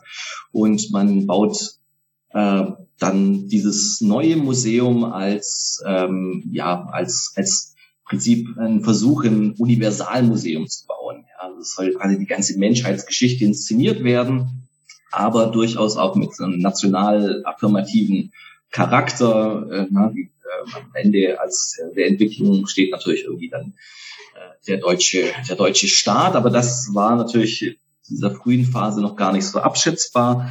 Äh, das, das war noch in den, in den 50ern, 60ern. Genau, also noch, also die Idee müsste ich, das müsste ich nochmal genau nachschauen. Das müsste schon noch vor den, vor den 50er Jahren sein, weil die Bauphase erstreckt sich ziemlich lang und ähm, der Bau ruht dann auch während der deutschen Revolution von 1848, 49. Und ähm, das ähm, fertiggestellt wurde es dann, glaube ich, erst in den späten 60er, 60er Jahren, 70er Jahren und ähm, dann ähm, genau, also die, die Bauphase hat sich wahnsinnig, wahnsinnig lang hingezogen, durch alle, allerlei Widrigkeiten äh, immer wieder zurückgeworfen. Und ähm, genau, weil du, weil du gerade diesen, diesen, den Eindruck der, der Reichsgründung dann erwähnt hast, ähm, in der ursprünglichen Konzeption ähm, waren auch schon, war auch schon ein, ein, großer Bilderzyklus bestellt quasi, in dem man der, der, das Treppenhaus schmücken sollte. Das sind die berühmten Kaulbach-Fresken, Wilhelm von Kaulbach, eher bedeutendste Historienmaler in der Zeit.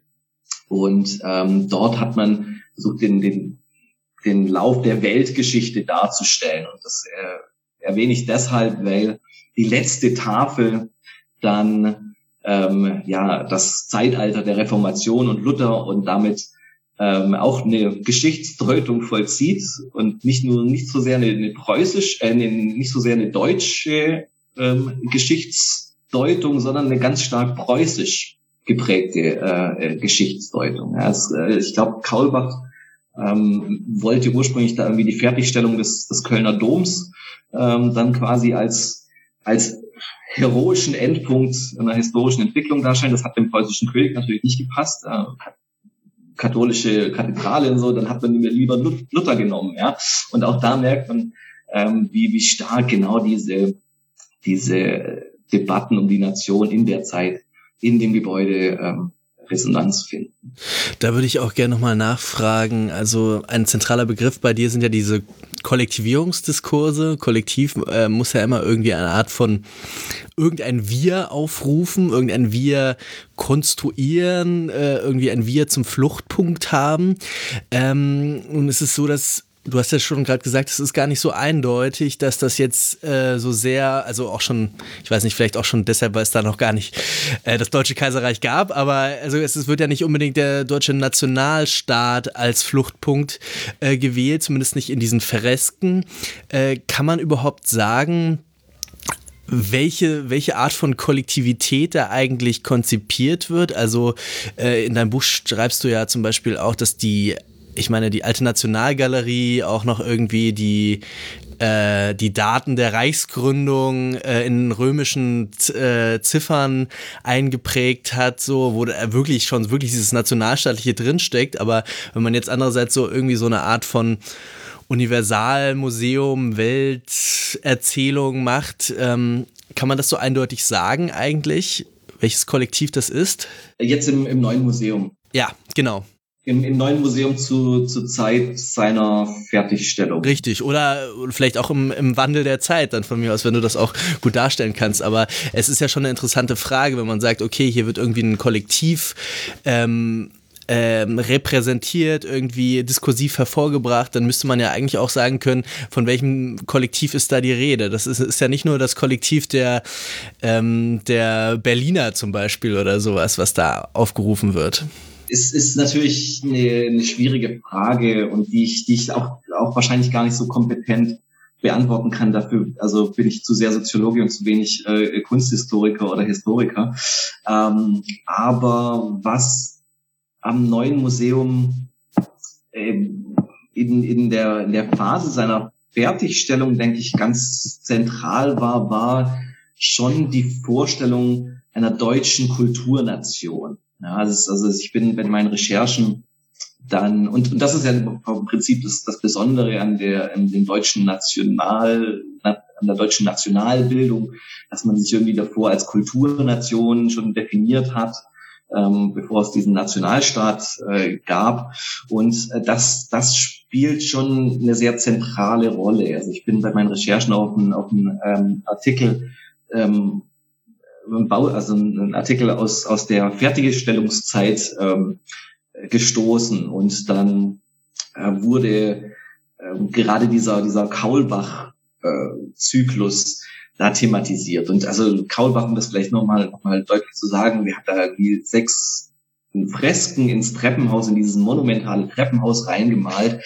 Und äh, diese Fresken zeigen historische Etappen natürlich aus einer hoffnungslos äh, eurozentrischen Perspektive, christlich äh, Motive äh, ganz zentral. Es geht irgendwie im Turmbau zu Babel geht's los und dann irgendwie Zerstörung äh, Jerusalems über die Kreuzfahrer bis hin zu Luther. Und das Interessante war, dass in dieser Deutung, dass quasi diese Weltgeschichte, dieser weltgeschichtliche Prozess quasi als Prozess der deutschen Nationbildung interpretiert wurde. Na, da fallen dann solche Sätze wie äh, der Reitersmann in Babel wird zum deutschen Staatsmann. Und, und das ist also völlig, völlig absurde äh, Deutung, aber die war anscheinend in der Zeit irgendwie anschlussfähig, ja, indem man tatsächlich sich auch hier wieder der legitimierende Rückgriff auf die Vergangenheit ähm, da irgendwie eine sehr zentrale Rolle gespielt hat. Also das steckt auf jeden Fall ähm, da durch und durch drin. Und das Interessante ist, dass damit natürlich ein Mythos der Nation ähm, im Museum ähm, materialisiert wird, ja, verräumlicht wird. Und das äh, konfligiert ja im Prinzip auch mit dem, was, was äh, Nietzsche auch in der Zeit in seiner, in seiner zweiten unzeitgemäßen Betrachtung über den äh, Nachteil der Historie für das Leben, wie es da heißt, schreibt, wo er, wo er den Sokratismus und so eine rationale, verwissenschaftliche Perspektive auf, ähm, äh, auf die Vergangenheit irgendwie sehr, sehr kritisch sieht, weil er sagt, okay, das, äh, da, da haben wir dann irgendwie quasi kein, da, da, da finden wir nicht mehr positiv zu uns selber, ja, also da, da gibt's dann irgendwie keinen keinen verbindenden, verbindenden Mythos mehr. Und er kritisiert das ja. Und wenn man sich dann zeitgleich im Prinzip dieses Gebäude anschaut, dann kann man natürlich irgendwie sehr, dann springt einem ja irgendwie schon sehr entgegen, dass diese, ähm, diese Befürchtung von Nietzsche natürlich völlig unbegründet war, beziehungsweise im Gegenteil, diese Historie, also Historie meint in dem Sinn die, die wissenschaftliche Beschäftigung mit der Vergangenheit. Und genau das äh, war auch ein zentraler zentraler Anspruch des neuen Museums. Ähm, natürlich selbst wieder ähm, ähm, ja identitätspolitisch äh, ein ganz wichtiger Motor war. Ja, also sie geht es ja natürlich alles andere um als um eine neutrale ähm, Betrachtung von vergangenen Kulturen nach wissenschaftlichen Kriterien, sondern es geht gerade um, um die um die Sinnstiftung ja, im Modus der wissenschaftlichen Deutung. Und das, das denke ich, kann man anhand von diesem Gebäude sehr deutlich zeigen. Mhm. Ja, Nietzsche ist da wahrscheinlich der, der beste Bezug. Also, dass der dann natürlich auch seine, äh, seine Probleme mit der Deutschtümelei und so weiter hatte und das ja auch was Kleingeistiges für ihn dann hatte, völlig klar. Aber dass diese Idee von Mythos, äh, die er da groß macht, natürlich anschlussfähig ist ähm, für sozusagen die deutsche äh, Nationalbildung, das äh, glaube ich sehr. Ähm, vielleicht kann man auch sozusagen daran anschließen, dass sozusagen als Konzeption, die auch stark mit dem deutschen Nationalismus da verbunden ist, ähm, äh, anschließen, was, was Leo gerade äh, gefragt gesagt hat, schon, hat, wie hat sich das dann geändert? Also ähm, man kann ja schon vorweggreifen, wurde dann zerstört im, im, im, Zweiten Weltkrieg und dann auch erstmal nicht aufgebaut. Aber auch bis zum Ende des Zweiten Weltkriegs, ich meine, auch da Untergang des Kaiserreiches, Weimarer Republik, Revolution etc. Äh, ist, hat das auch da schon sozusagen unterschiedliche Konzeptionen erfahren, ähm, die dann vielleicht auch, wir haben es ja schon später zu einem zu einer Ressource werden ähm, aktueller äh, ähm, Deutungen? Ja, so ähm, auch, auch hier wieder äh, der Verweis, ne, das, das können andere sicherlich besser darstellen, die, die Baugeschichte und auch bei die Ausstellungsgeschichte, mit der ich mich ja sehr wenig beschäftigt habe, weil sie eben, wie ich vorhin schon gesagt habe, im Diskurs überhaupt keine Rolle gespielt hat. Aber ich glaube, die, die wichtigste Veränderung war die in den 20er Jahren die Umbauten äh, im, im neuen Museum ähm, durch die Funde der Amana-Sammlung. Ja, James Simon hat den Amana gegraben und dort Nobretete und viele andere Sachen gefunden und äh, die hat man dann da äh, ins Museum äh, geholt und das ein bisschen umgebaut. Das war was mal so baulich irgendwie eine sehr starke, sehr starke äh, Intervention. Man hat aber ähm, in dieser sehr ursprünglichen Fassung des Museums ähm, ja auch die Innenräume didaktisch ausgemalt. Also man, das ging nicht so sehr darum, wie das noch im alten Museum der Fall war, um quasi irgendwie dem Besucher, der Besucherin einen kontemplativen Kunstgenuss zu ermöglichen, sondern es ging schon eben auch sehr stark um eine wissenschaftliche Deutung. Und um diese wissenschaftliche Deutung einzulösen, hat man die Innenwände ähm, ja mit didaktischen Fresken, könnte man vielleicht sagen, äh, ausgemalt. Und die spiegeln natürlich den bauzeitlichen äh, Zustand und auch den bauzeitlichen Forschungsstand wider. Wir sprechen über das späte 19. Jahrhundert, 1970, 19, äh, 1870, 1880. Und das ist natürlich sehr schnell aus der Zeit gefallen. Das hat man dann sehr schnell wieder übermalt. Da war jetzt aber weniger der Grund, dass sich jetzt irgendwie die, die, die politischen Konstellationen geändert haben, sondern eigentlich ähm, ja, die, der wissenschaftliche Kenntnisstand. Und also die waren, wenn du didaktisch sagst, die waren auch damals schon sehr also ja, wie du sagst, auf, auf die Zeit vielleicht wie so, also ich versuche mir das gerade vorzustellen, äh, wie so diese, die man früher hatte in der Schule, solche, solche großen Plakate, wo dann so der menschliche Körper war mit der Anatomie und sowas. Also sowas in der Art oder doch auch noch ein bisschen heroischer und äh, also gibt es da Fotografien und sowas, oder? Ja, ja, ja, äh, es gibt ähm, fantastische äh, Fotografien äh, aus, aus der Zeit äh, und auch Gemälde von, von Gärtner, der das das ähm, neue Museum und vor allem auch die Ausstellung des neuen Museums sehr detailreich und, und originalgetreu gemalt hat.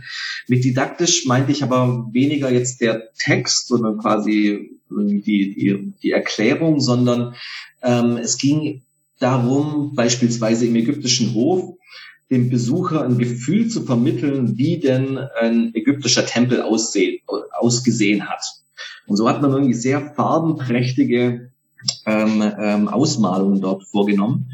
Und ähm, das Ganze, ja, auch im Wissensstand der damaligen Zeit, aber schon eben so äh, quasi ein intuitives Bildungserlebnis zu ermöglichen, ja, und ähm, den, den Besucherinnen zu zeigen, wie das denn so auch hier wieder in Klammer angeblich äh, ähm, ähm, in Ägypten vor tausenden von Jahren ausgesehen hat. Also wie man es heute auch wieder wie man, macht. Wie man Ende des 19. Jahrhunderts in Preußen geglaubt hat, dass es vor Jahrtausenden in Ägypten ausgesehen hätte. Und, und ich glaube, das ist schon die Besonderheit von diesem Gebäude, obwohl es in den 20er Jahren des 20. Jahrhunderts einige Umbauten gab, dass es eigentlich relativ bis zu seiner Zerstörung eigentlich relativ konstant geblieben ist. Ja, so ein relativ ähm, ähm, unverändertes Gebäude aus dem späten 19. Jahrhundert in der Größe. Und das ist schon was, was äh, auch baugeschichtlich, glaube ich, was sehr Besonderes. war und ist. Hm. Ja, jetzt haben wir schon Zerstörung genannt. Äh, es wird größtenteils zerstört im Krieg. Äh, ich habe jetzt auch gar keinen Überblick, wie die Museumsinsel insgesamt so aussah, ob da was da so übrig geblieben ist. Äh, und dann liegt das im Ostsektor.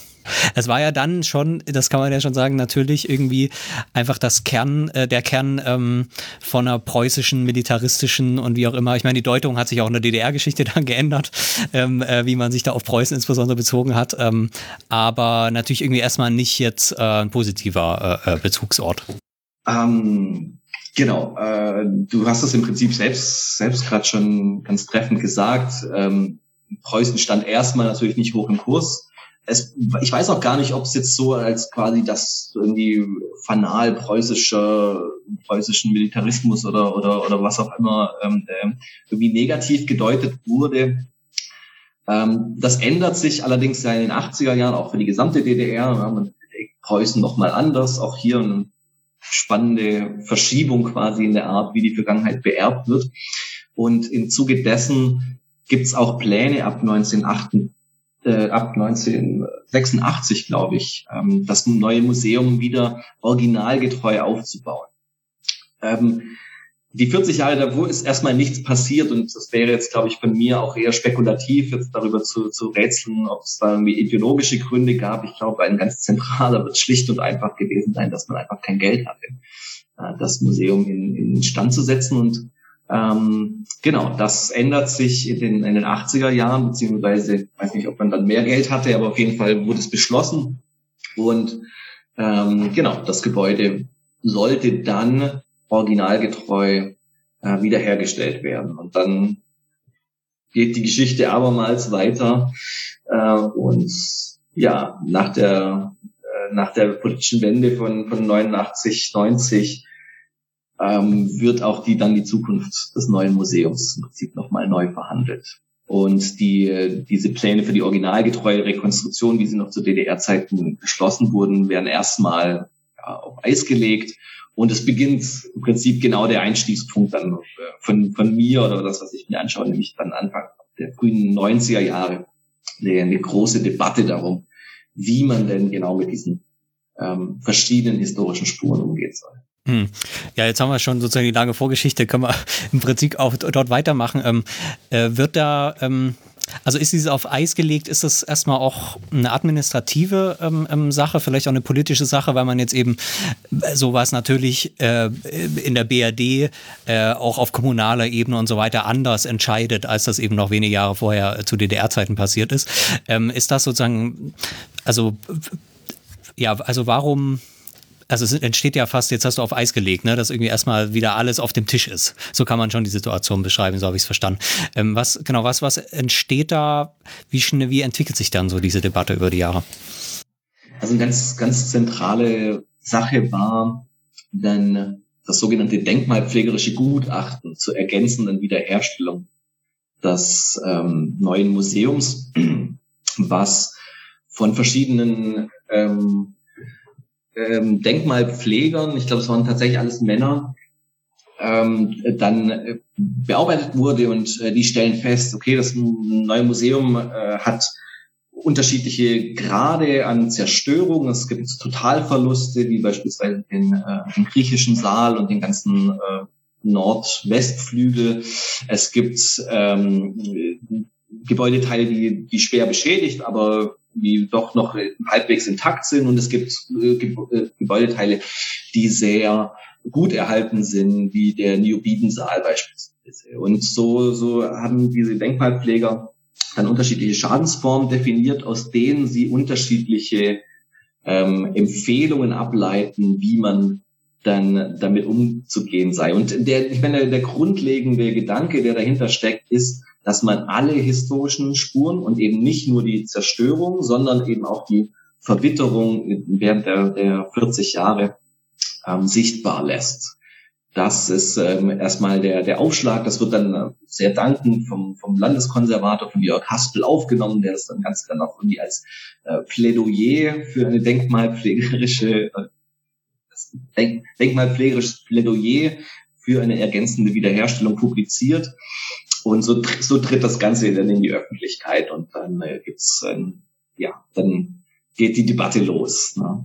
War das damals auch schon ja wie so eine Art Innovation in der in der Denkmalpflege, dass man gesagt hat, wir wir lassen diese Spuren und gehen da jetzt irgendwie auch anders ähm, damit um? Also war das damals schon, also irgendwie auch ein neues Konzept einfach? Ähm, äh, das nicht zu rekonstruieren. Also es ist ja schon in einem starken Kontrast, wie das noch äh, wenige Jahre vorher dann die DDR eigentlich entschieden hatte. Ähm, ja, also es gibt ja auch so, so polemisierende Beschreibungen dieses Konzepts, in dem man sagt, ja, das ist das Konzept der Ergänzung und Wiederherstellung, sei im Prinzip äh, gebaute Denkmaltheorie.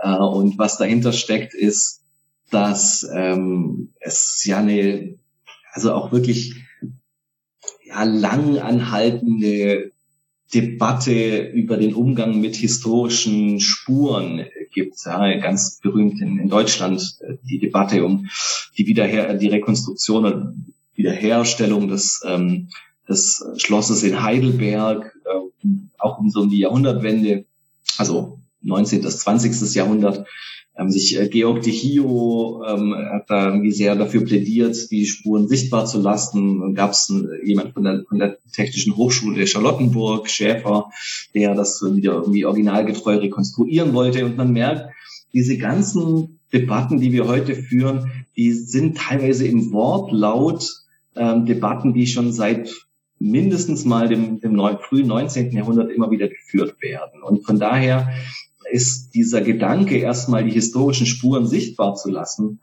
erstmal gar nicht so neu. Ich glaube aber, dass dieses Konzept insofern, wie es am, am neuen Museum umgesetzt wurde, durchaus eine Innovation in der Hinsicht war, dass man unterschiedliche Schadensformen definiert hat und gesagt hat, unterschiedliche Schadensformen machen unterschiedliche Arten der Intervention oder der denkmalpflegerischen Fürsorge, so könnte man vielleicht sagen, äh, erforderlich. Und das war, denke ich, schon, schon ähm, die Innovation. Aber ähm, was vielleicht auch, auch da schon mal wichtig ist, dieses, und ich, weiß nicht, ob ich da, da vorgreife, aber dieses Museum wird natürlich von der Denkmalpflege immer irgendwie sehr stark gefeiert und das wird irgendwie als, als irgendwie ganz, ganz großer Wurf aufgefasst und dann mit, mit ganz wahnsinnig vielen Bedeutungszuschreibungen ähm, äh, überladen. Ich glaube, die Architekten, die sich da, die da involviert waren dann später eben die Architektinnen aus äh, dem Büro Chipperfield, die waren sich dessen viel stärker bewusst, dass es dass diese Herstellung des neuen Museums erstmal eine architektonische Aufgabe ist ja, und viel weniger jetzt eigentlich nur eine, eine Aufgabe der Denkmalpflege. Und ähm, das ist vielleicht auch nochmal noch mal was, was man an der Stelle erwähnen sollte. Ja, das ist äh, jetzt hier die Denkmalpflege sich natürlich selbst dafür beklatscht hat, wie, wie, wie toll man hier historische Spuren konserviert hat, ähm, das aber durchaus nicht nur ein Projekt der Denkmalpflege war, sondern in erster Linie ein architektonisches Projekt. Äh, wie ist das denn dann auf die Wege gekommen? Also dieses Gutachten war schon so ein bisschen die Grundlage von dem, ähm, was danach äh, passiert ist, dass man eben ähm, im Prinzip ja auch schon eine interessante Frage, ne? wie wird sozusagen interpretativ entschieden, welche Schadensformen es gibt und so weiter. Das ist ja auch schon eine interessante Deutungs, ähm, äh, Deutungsleistung. Ähm, genau, aber dann äh, im, im Laufe dessen war eigentlich noch keine Debatte, sondern man hat gesagt, wir brauchen einen Architekten, der auf Basis dieser, dieser, äh, ähm, dieses Gutachtens ähm, äh, dort einen Entwurf abliefert. Ähm, genau, ähm, es, es, kam zu einem, zu einem Wettbewerb und äh, dieser Wettbewerb und genauso auch wie das, wie das Gutachten ähm, haben, also das, das Gutachten hat nicht nur das, das neue Museum thematisiert, sondern auch das, das Gelände westlich davon, wo jetzt ähm, äh, dann auch tatsächlich die, die James Simon Galerie entstanden ist. Ähm, und man hat im, im Wettbewerb dann eigentlich sehr schnell gemerkt, okay, dass diese das zusammenzunehmen eigentlich eigentlich überfordert. Ja. Also es gab einen Wettbewerb von 1993, 94 und die Ergebnisse konnten alle nicht so richtig überzeugen. Es äh, wurde dann ähm, wurden dann einige Architekten, Architekten aufgefordert, äh, ihre Entwürfe zu, zu überarbeiten. Und ähm, so äh, genau ging, ging das dann erstmal recht zögerlich weiter. Also der erste, der erste Wettbewerb ist erstmal eigentlich äh, äh, gescheitert. Und ähm, ja auch auch dann in der Überarbeitung, es gab noch ein zweites Gutachterverfahren, ähm, hat sich dann allmählich David Chipperfield durchgesetzt. Und genau, da hat eben, war irgendwie sehr nah, würde ich sagen, an, an dem, was da als im Gutachten schon als, als ergänzende Wiederherstellung ähm, bezeichnet wurde, äh, dran. Interessant ist vielleicht auch nochmal, in, in diesem ersten Beitrag hat sich Chipperfield eigentlich, eigentlich erstmal noch gar nicht so richtig mit dem neuen Museum beschäftigt, sondern da ging es wirklich um die Bebauung dieser westlichen Seite und der, des Eingangsgebäudes zur Museumsinsel. Und ähm, dadurch, dass er sich nicht damit beschäftigt hat und das neue Museum eigentlich irgendwie nur so ein bisschen in, in seinen Kubaturen irgendwie wiedergegeben hat, wie man das vielleicht ähm, so, ja, wie es vielleicht früher mal ausgesehen hat, sind auch viele davon ausgegangen, aber der Chipperfield, der will das jetzt irgendwie historisch rekonstruieren. Das war jedenfalls was, was, was dann ähm, die Befürworter der ähm, der Rekonstruktion ähm, dann später auch behauptet haben. Ja, die Wahrheit ist eigentlich, dass im ersten Wettbewerb den Chipperfield das, das neue Museum, glaube ich, noch gar nicht so sehr interessiert. Ich würde noch gern zu diesem Ausschreibungsprozess wissen. Ich glaube, du hast auch geschrieben, dass anfänglich auch bei dieser Ausschreibung dieses Wettbewerbs die, die Maßstäbe relativ offen waren. Also es gab so ein paar Schlagwörter, irgendwie so einfühlende, Spuren, bewahrende, aber doch irgendwie modernisierende, mit dem Stadtbild harmonische irgendwas. Ähm, also so, so ein Set von, von Kriterien, die aber alle sehr interpretationsbedürftig sind. Und dann gibt's äh, Entwürfe, dann scheitert das, dann gibt's irgendwie einen äh, Dissens zwischen ähm, den Denkmalpflegern und dem, äh, dem Kuratorium des Museums oder so, glaube ich, äh, war das. Ähm, würde, erscheint dir dieser, dieser Ausschreibungsprozess oder überhaupt diese, also wie so eine Entscheidung gefunden wird, irgendwie als ein ich sag mal ganz naiv, rationaler Prozess eigentlich. Also das ist jetzt nicht so ganz dein Thema, aber das fragt man sich ja dann doch immer, wenn das so über Jahre äh, auf so einen möglichst breiten Interessenausgleich mit ganz vielen dekorierten Herren äh, mit Doktortiteln äh, betrieben wird. Äh, und dann kommt am Ende halt irgend so ein Entwurf raus. Ist das, ist das jetzt ein, ein wirklich wunderbar konsensueller äh, äh, Entwurf, der wirklich alle Kriterien perfekt erfüllt oder hat am Ende irgendwie sich nur irgendjemand durchgesetzt oder man hat einen faulen Kompromiss gewählt? Vielleicht darf ich noch äh, kurz anfügen, für mich klingt das irgendwie auch so, dass die selber nicht wussten, was sie wollten. Also man hatte irgendwie diese Überreste, so 40 Jahre verwittert. Man hat jetzt irgendwie das Geld, weil jetzt äh, das ganze BRD-Geld irgendwie nach Berlin fließt. Vielleicht hatte man auch schon im Hinterkopf, das wird jetzt auch die neue Hauptstadt und da muss man dann was draus machen. Aber dann kommt vielleicht auch so Habermas und, und ganz, und die Franzosen haben Angst vor dem neuen Nationalismus der Deutschen und so. Und dann weiß man eigentlich nicht genau, was man machen sollte. Und, und dann macht man so einen Wettbewerb und lässt mal dann die Architekten erstmal arbeiten, um sich sich erstmal zeigen zu lassen, was man vielleicht möchte. So das vielleicht auch als Interpretation, wie das für mich klingt.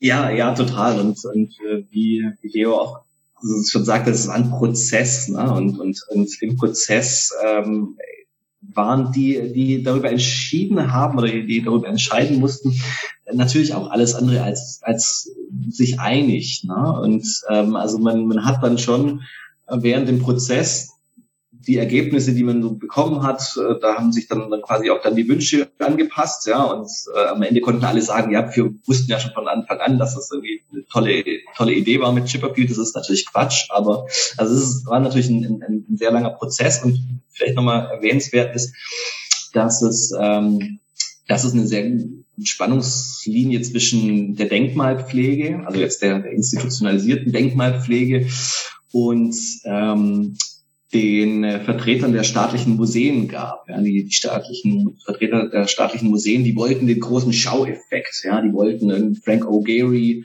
der da irgendwie die Museumsinsel mit äh, vier oder fünf oder sechs äh, großen ähm, Volumen irgendwie vollgestellt hätte und also, da hätte sich überhaupt nichts angepasst, ja, sondern da, da wäre quasi gerade irgendwie das, das große der große Schaueffekt und die große irgendwie Inszenierung. Äh, und das wollte anscheinend die die Vertreter der, der äh, Museen.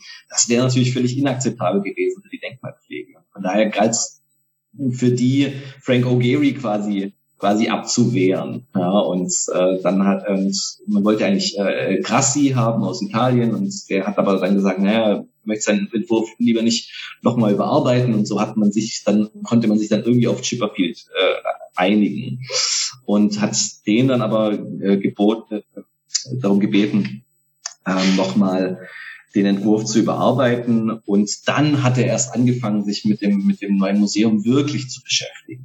Also ich stelle mir das auch so vor, weil du jetzt die Namen auch genannt hast, bei einem, dass irgendwie in so einem Verfahren ähm, ja dann auch wahrscheinlich bei, also bei einem, so einem Investitionsvolumen und an so einer Stelle, da kommen ja dann auch sozusagen nur noch die fünf ähm, Top-Architekten weltweit in Frage und auch deren Büros, die da überhaupt in der Lage sind, äh, äh, dann darauf zu antworten. Ähm, gerade weil du auch sagst, man hat dann ähm, ähm, Gary, die wollten wahrscheinlich die Museen eben auch deswegen, weil sie dann die Konkurrenz äh, in anderen Metropolen der Welt schon gesehen haben und dann gesagt haben, man braucht das jetzt auch. Ja, und, ist interessant. Und das ist, das ist, ähm, das ist insofern ganz spannend. Also jetzt haben wir viel über, über die, über die Gebäude und die Architektur und die Baugeschichte geredet, äh, wozu ich, wozu, wie gesagt, andere sicherlich äh, besser geeignet wären, da nochmal noch mal in die Tiefe zu gehen. Aber was dann spannend ist, ist, dass man erstmal sagt, okay, es gab ganz handfeste Anforderungen. Ja, also man musste irgendwie in ein Gebäude des späten 19. Jahrhunderts, was kriegszerstört war und 40 Jahre lang da lag, ein Museum reinbauen, was den Anforderungen ähm, für die nächsten Jahrzehnte gerecht wird. Und das ist erstmal eine architektonische Aufgabe. Und die können dann halt irgendwie Architekten auf die eine oder andere Art und Weise lösen. Und spannend ist dann, dass in der Art und Weise, wie es gelöst wird, ähm, plötzlich alle anfangen zu sagen, oh ja, das steht ja irgendwie total im Einklang ähm, mit der Vergangenheit. Also das ist quasi die Dissonanz, die erstmal harmonisiert werden muss. Es gibt eine ganz konkrete Aufgabe, da ist die Vergangenheit auch ein Wert, ne? also es ist äh, irgendwie auch eine Vermarktung von Vergangenheit. Es müssen da irgendwie auch die Besucherzahlen erfüllt werden. Ja? Man kann da jetzt nicht einfach irgendwie in, in den Grenzen des 19. Jahrhunderts oder mit einer originalgetreuen Rekonstruktion dem gar nicht gerecht werden, sondern man muss das Gebäude einerseits modernisieren, anpassen, andererseits darf es auch nicht zu sehr angepasst werden, weil dadurch genau das, was in Wert gesetzt wurde, ja, nämlich die, die historischen Spuren, dadurch zerstört worden wären. Ja, also es, es ging um, um genau darum, zwischen diesen Polen quasi zu, zu navigieren. Und da merkt man schon, diese oft zitierte Satz, ja, dass äh, die, die Erinnerung an die Vergangenheit immer sozusagen unter dem Horizont oder dem Eindruck der Gegenwart steht, das kommt dadurch ganz stark zum Tragen. Und nicht nur unter dem Eindruck der Gegenwart, sondern eben ganz ganz prosaisch und ganz äh, ohne Pathos unter die, die, die Schicht, schlichten Anforderungen und die Funktionen, die es in Gegenwart und Zukunft zu erfüllen gilt. Und ähm, das äh, sahen dann eben auch hier wieder im Laufe eines Prozesses, ja, in dem man dann selbst schon wieder irgendwie verschiedene Legitimationspunkte, Legitimationsquellen angezapft hat, äh, dann plötzlich alle ähm, ähm, im neuen Museum äh, verbirgt. Vielleicht kann man auch, um dann auch, ähm, wir kommen dann sicher auch gleich sozusagen zu dem Gegenangriff äh, ähm, äh, gegen dieses Verfahren, äh, was zu der Zusammensetzung äh, sagen, wie sowas eigentlich funktioniert. Also man hat, äh, Leo hat jetzt schon die ganzen äh, gesetzten Herren mit Doktortiteln und mehr, mehreren Doktortiteln sind das dann auch meistens. Ähm, äh, ähm, also wer, ja, genau, genau. Äh, also wer, wer setzt die ein? Wo kommen die zusammen? Wer, wo, also ist es auch der Bund, äh, der das dann finanziert? Also wie, wie kann man sich das Verfahren vorstellen? Oder, und ist dann, das wäre noch meine nächste Frage, ist dann aber innerhalb dieser Gruppe sozusagen der, der ausgewählten Person, ist das dann doch ein demokratischer Prozess und wenn die sich zerstreiten, dann kann das Ding auch nicht gebaut werden. Also wie kann man sich das äh, sozusagen institutionell ähm, ähm, vorstellen? Also der, der Wettbewerb wurde vom, äh, von der Bundesbaudirektion äh, ausgeschrieben und äh, also es war natürlich die, die Bundesregierung, die da als, als Bauherr äh, auftritt in Verbindung mit, ähm, ähm, mit den staatlichen Museen, der Stiftung Preußischer Kulturbesitz und ähm, dann natürlich auch der, der Denkmalpflege, die da, die da was zu tun hat. Und von daher waren die Institutionen schon mal gesetzt. Ja, und die haben da dann quasi ihre, ähm, ihre Entscheidungsträger entsendet was ich aus Gesprächen, die ich natürlich, Interviews, Experteninterviews, die ich natürlich geführt habe, ähm, äh, erfahren habe, ist, und das wurde wirklich durch die Bank von allen, die da am Projekt beteiligt waren. Also wir, wir sprechen jetzt schon eher um die über die, äh, die Instandsetzung und die konkrete Arbeit am Gebäude, äh, wurde von allen dann immer wieder betont, wie kommunikativ dieser Prozess abgelaufen ist. Ja, also viele Interessen immer und immer wieder aufeinander abgestimmt werden mussten und ähm, anscheinend muss, muss Chipperfield da auch ein ganz gutes Händchen als, als Mediator gehabt haben. Ja, also es ist, wir haben auch dann vielleicht als Laien oft so die Vorstellung vom Architekt, der da den großen Geistesblitz hat und dann materialisiert sich das. Das ist natürlich alles ein bisschen äh, komplexer und das muss so gerade in diesem Gebäude, ähm, wo man so viele unterschiedliche Akteure und, und Interessen koordiniert hat, ähm, natürlich noch ungleich komplizierter gewesen sein. Und das hat sich wohl anscheinend auch über die gesamte Zeit der Instandsetzung äh, auch erhalten. Ja. Also, da wurde ein großer Aufwand betrieben, um, um wirklich alle immer wieder auch äh, einzubinden. Ja, ich stelle mir auch sehr, sehr viele so PowerPoint-Präsentationen vor, in denen dann so Baudetails gezeigt werden, über die man dann stundenlang debattiert. Und ähm, ja, das äh, kann ich mir vorstellen, also gerade über die vielen Jahre.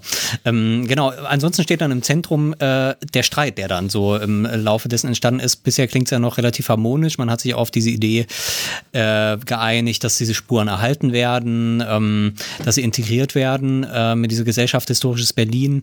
Entsteht dann, ja, so eine Art Gegner, kann man tatsächlich, glaube ich, so sagen. Ähm, das klang ja auch zum Teil ziemlich heftig dann, die Debatten. Und dann hat sich aber in dem Streit eigentlich die Position nochmal erst so richtig geschärft, sozusagen. Ähm, äh, äh, äh, war das erst relativ spät oder, oder war das von Anfang an schon begleitet, der Prozess? Was ist, wie ist das ja so verlaufen? Also es gab so, so ein paar Hochphasen. Die sind natürlich immer mit ganz konkreten Entscheidungen zusammengefallen. Also einerseits frühe 90er, Gutachten, es kommt überhaupt erstmal die Idee in die Welt, dass man äh, historische Spuren da nicht einfach beiseite räumt, sondern dass man denen selbst auch einen Wert beimisst. Ja, und das äh, war dann was, was viele überhaupt nicht eingesehen haben. Es wurde polemisiert, es wurde gesagt, na ja, hier stellt die Denkmalpflege äh, 40 Jahre Berliner Wetter äh, unter Schutz. Na, solche, solche Aussagen sind da gefallen oder es wurde ähm, ähm, also erstmal scharf gegen, gegen dieses Konzept geschossen. Das war so frühen 90ern, dann Ende der 90er, 1997 gab es auch nochmal eine Hochphase, wo dann klar war, wie das dann eigentlich wirklich aussieht, ähm, was Chipperfield davor hat. 2007 habe ich auch nochmal ganz viele Dokumente gefunden. Also da gab es dann auch nochmal sehr öffentlichkeitswirksame Inszenierungen von verschiedenen ähm, ja, Initiativen, allen voran immer dieser Gesellschaft Historisches Berlin, die dann ähm, zu einer Mahnwache aufgerufen hat. Ja, es wurde dann gesagt, dass äh, diese Inszenierung, dass, äh, also diese, diese Instandsetzung, wie Chipperfield sie plant, dass den Weltkulturerbestatus der Museumsinsel gefährden würde. Also es wurde immer so das Drama ähm, inszeniert, dass hier was Wertvolles verloren geht, ja, was Wertvolles verunreinigt und gefährdet ist. Ich theoretisiere das ja auch so mit dieser, mit dieser Gefährdungs- Semantik und Verunreinigungssemantik, die tatsächlich aus dem Diskurs stammt von äh, Mary Douglas Buch äh, von Purity in Danger. Ähm, dem lässt sich das eigentlich ganz gut, äh, ganz gut theoretisieren, weil die Inszenie oder die, die, die modernen Interventionen als Verunreinigung wahrgenommen wurden. Ja, es wurde, wurde quasi immer gesagt, dass ähm, das ähm, ist, äh, ist was Fremdes, das gehört hier nicht her, sondern äh, einzig und allein das Authentische, auch so ein, so ein diskursiver Kampfbegriff, der immer kommt in diesen Debatten. Das Authentische war hier aus Perspektive der Gesellschaft Historisch Berlin gerade nicht die materialisierte Spur, sondern eine Idee, die man prinzipiell zu jeder Zeit und überall wieder wiederholen kann, weil es beispielsweise noch originale Dokumente gibt und das von daher alles in Ordnung sei. Und auch hier wieder, man kann so argumentieren, ja, also es gibt ja tatsächlich irgendwie Dokumente, man hätte das Gebäude sicherlich rekonstruieren können. Diese Dramatisierung allerdings, ja, und diese, dieses Echauffieren gegenüber dieser modernen Intervention oder dieser modernen um, ähm, den modernen Umbau hingegen, der deutet aber darauf hin, okay, da werden, da werden irgendwie plötzlich, da geht es nicht mehr nur um, um architektonische Fragen, um ästhetische Fragen von irgendeiner konkreten architektonischen Vorliebe oder so, sondern da merkt man, okay, da, denen ging es um, um Grundlegenderes, ja, und äh, gerade dieses äh, Insistieren darauf, dass diese moderne Umgestaltung des Gebäudes die Identität des Gebäudes gefährden würde, hat dann da teilweise diese sehr scharfe und dramatische ähm, äh, Rhetorik oder diese sehr, sehr ja, scharfen, scharfen Polemiken auch, auch erklärbar gemacht. Vielleicht kann man da auch genau, was Leo vorhin gefragt hat. Also die Frage, wo ist dort Zyklik, wo sind dort ähm, äh, lineare Modelle ähm, drin, so wie ich das ein bisschen verstanden habe, wie du es auch gerade schon gesagt hast, also dass da was verunreinigt wird, ist natürlich schon auch ein konsequenter Anschluss an die äh, Idee des 19. Jahrhunderts, ähm, wo man ja auch natürlich dort, also wenn man sich das anguckt, im 19. Jahrhundert ähm, äh, sehr merkwürdig ähm, sich dann eben äh, ja auf die klassizistischen äh, Ideale bezogen hat, sodass man ja im 19. Jahrhundert auch schon wir haben vorhin jetzt diese deutsche Nationenbildung gesehen, die damit überhaupt gar nichts zu tun hat. Also das war ein wildes Durcheinander im 19. Jahrhundert. Aber zumindest in dem Klassizismus dann sich wiederum ähm, an die, äh, ja, an das antike Ideal ange angenähert hat und sich ja auch so ein bisschen verstanden hat. Ne? Äh, irgendwie europäische Kultur hat schon mal so ein Zenit erreicht im, im Griechenland. Dann ist es so in Rom äh, noch so halbwegs äh, aufrechterhalten worden mit, mit einigen Problemen. Dann ist es so richtig im Mittelalter ähm, bergab gegangen. Und jetzt stehen wir hier 19, äh, 1860 da, 1870 und sind jetzt, sind jetzt wieder auf der antiken Größe, ähm, wie wir uns das mal an Griechenland vorgestellt haben. Und so habe ich das so ein bisschen verstanden, so könnte man dann einfach die 100, 120 Jahre ähm, dazu nehmen und hätte man dann sozusagen den zweiten Zyklus und ist sozusagen wieder, wieder in der antiken Größe. Ich weiß nicht, ob das zu holzschnittartig ist, aber so habe ich das so ein bisschen verstanden, was du meinst, dass es eben dieses Ideal gibt, was man irgendwie ähm, erreichen muss. Also ich ähm, verwende ja genau diesen, diesen Begriff der normativen Vergangenheit. Das ist ein Begriff von, von Jan Assmann und der, der bezeichnet erstmal ähm, ein Ideal, genau, eine, eine Orientierung an irgendeinem Idealzustand. Und ähm, Hassmann spricht dabei auch von einer Vergangenheit, die nicht vergeht. Ne? Also die, die bleibt quasi konstitutiv oder die noch stärker normativ, die muss konstitutiv für die Gegenwart bleiben. Die ist sozusagen eine normative Vergangenheit, normativer Fluchtpunkt. Und das Wichtige daran ist, dass in diesen zyklischen Vorstellungen von Zeit ähm, Chronologie eigentlich noch gar keine so zentrale Rolle spielt. Also ich habe es ja vorhin schon, schon irgendwie erwähnt, ähm, dass zum Beispiel es noch historische Urkunden gibt und das Gebäude wiederholt werden könnte, ist äh, genau diese, diese Idee der zyklischen Wiederholung. Dass das, was dort aber wiederholt wird, ähm, also noch keineswegs oder nicht notwendigerweise vergangen ist, wird, wird dadurch ja vielleicht, vielleicht auch deutlich. Ne? Also es bleibt konstitutiv. Also äh, genau, also das neue Museum ist da nie wirklich verschwunden. Es steht halt nur gerade nicht da in der Form, wie so ein Museum dasteht. Genau, genau. Das ist, das ist mal so das ähm, ganz Wichtige. Und das Zweite, was da wichtig ist, ist, wenn, wenn, wenn in diesen Debatten, also wenn aus dieser Diskursformation heraus von Vergangenheit gesprochen wurde, dann war Vergangenheit aus den genannten Gründen kein chronologischer Begriff, sondern ein normativer Begriff. Weil es aber kein chronologischer Begriff war oder nicht so sehr chronologisch, konnte in diese Vergangenheit konnten ganz unterschiedlich chronologisch frühere äh, Zeitpunkte integriert werden. Also die Vertreter in der Gesellschaft Historisch Berlin haben sich beispielsweise hingestellt und gesagt, ähm, ja, das neue Museum muss genauso wieder entstehen. Gleichzeitig muss an der Westfassade oder sollte an der Westfassade in, in also ich mache es nochmal mit, mit, mit historischen Jahreszahlen, also mit einer groben Einordnung.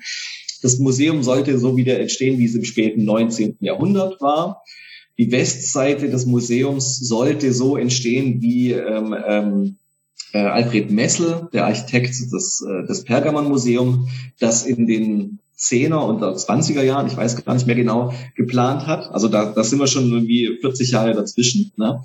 Äh, dann äh, wurde beispielsweise, weiß nicht was, was noch, ähm, thematisiert wurde, ähm, äh, andere Erweiterungsbauten, die wiederum einer anderen Zeit an, angehören. Und es hat plötzlich, also diese normative Vergangenheit bezeichnet kein, keine chronologisch, kein chronologisch klar definierbaren äh, Zeitpunkt, sondern es ist eigentlich ein Komposit aus ganz unterschiedlichen ähm, historischen oder architektonischen Spuren unterschiedlicher Zeitschichten, die aber alle das gleich, das, den gemeinsamen Nenner haben, dass sie als wertvoll empfunden werden, dass sie als konstitutiv für das Selbstbild empfunden werden, dass sie also Teil von einer Vergangenheit sind, die nicht vergeht. Also einer normativen Vergangenheit eines, eines äh, normativen Ideals. Und das ist, das ist, glaube ich, was, was, was ganz wichtig ähm, ähm, ist zu verstehen, dass wenn ähm, in, diesen, in dieser diskursiven Formation von Vergangenheit gesprochen wurde, äh, das nicht notwendigerweise mit einer klaren Jahreszahl äh, gekennzeichnet war. Okay, also dass das keine klare Jahreszahl hat oder dass auch dieser Idealzustand irgendwie keine konsistente Jahreszahl hat, sondern irgendwie so eine Mischung, das, das leuchtet mir schon ein. Ich würde jetzt aber vermuten, dass das auch durchaus bei so einem linearen ähm, Zeitverständnis auch nicht unbedingt jetzt auf ganz äh, wirklich akkurate historische Einordnung ankommt. Und für mich war halt eben immer dieses, also sagen wir mal, dieses Narrativ eines verlorenen Idealzustands, das ist ja so eigentlich so Genesis, äh, verlorenes Paradies, im Prinzip paradigmatisch und zieht sich ja dann durch diverse Mythen durch, ist für mich irgendwie auch eine lineare Struktur, weil es eben ja durchaus eben ein, ein, ein Nacheinander von, von ähm, Ereignissen bedeutet. Es ist keine Fortschrittsgeschichte eben, in der es aufwärts geht, sondern es ist eine Verfallsgeschichte. Und das ist für mich aber auch eine chronologische ähm, Narration. Deshalb hatte ich da jetzt so nachgefragt, aber ich kann deine, äh, deine Herleitung schon verstehen. Ja. Ich glaube, ähm, einen wichtigen, wichtigen Unterschied, auf den man hinweisen muss, ist, Natürlich ähm, gibt es in, die, in diesen linearen Zeitkonstitutionen, spielt Chronologie dann plötzlich eine sehr zentrale Rolle. Ganz unabhängig davon, ob die jetzt das historisch äh, korrekt mit der richtigen Jahreszahl angeben. Das ist aber auch nicht das Entscheidende, sondern das Entscheidende ist, dass in diesen zyklischen äh, Vorstellungen der Wiederholung, der Erneuerung, ähm, unterschiedliche chronologische Zeitpunkte zu einer Vergangenheit integriert werden. Die werden quasi zu so einer mythischen Vergangenheit, die ähm, konstitutiv bleibt, die der normative Fluchtpunkt bleibt. Während in der Chronologie, äh, in, der, in, der, in der linearen äh, Zeitlichkeit unterschiedliche Zeitpunkte benannt werden und aber auch genau als unterschiedliche nebeneinander stehen. Ja, es, es wird das nicht mehr irgendwie homogenisiert zu, indem plötzlich das Vergangene äh, oder das, was der Vergangenheit zugemessen wird, per se das Gute und das Richtige ist, sondern sagen, okay, es gibt unterschiedliche Zeitschichten und die sind alle gleichermaßen wichtig, aber die werden nicht mehr homogenisiert. Ja? Die werden nicht mehr zu einer normativen Vergangenheit zusammengefasst, sondern es wird gesagt, okay, unsere Aufgabe und dann auch wieder mit sehr ähm, ja, normativen Semantik ähm, von Aufrichtigkeit, der aufrichtige Umgang mit der Geschichte äh, erlaubt quasi nur unterschiedliche Zeitpunkte zu dokumentieren und die eben gerade nicht zu homogenisieren, sondern sie als unterschiedliche Etappen nebeneinander zu stellen.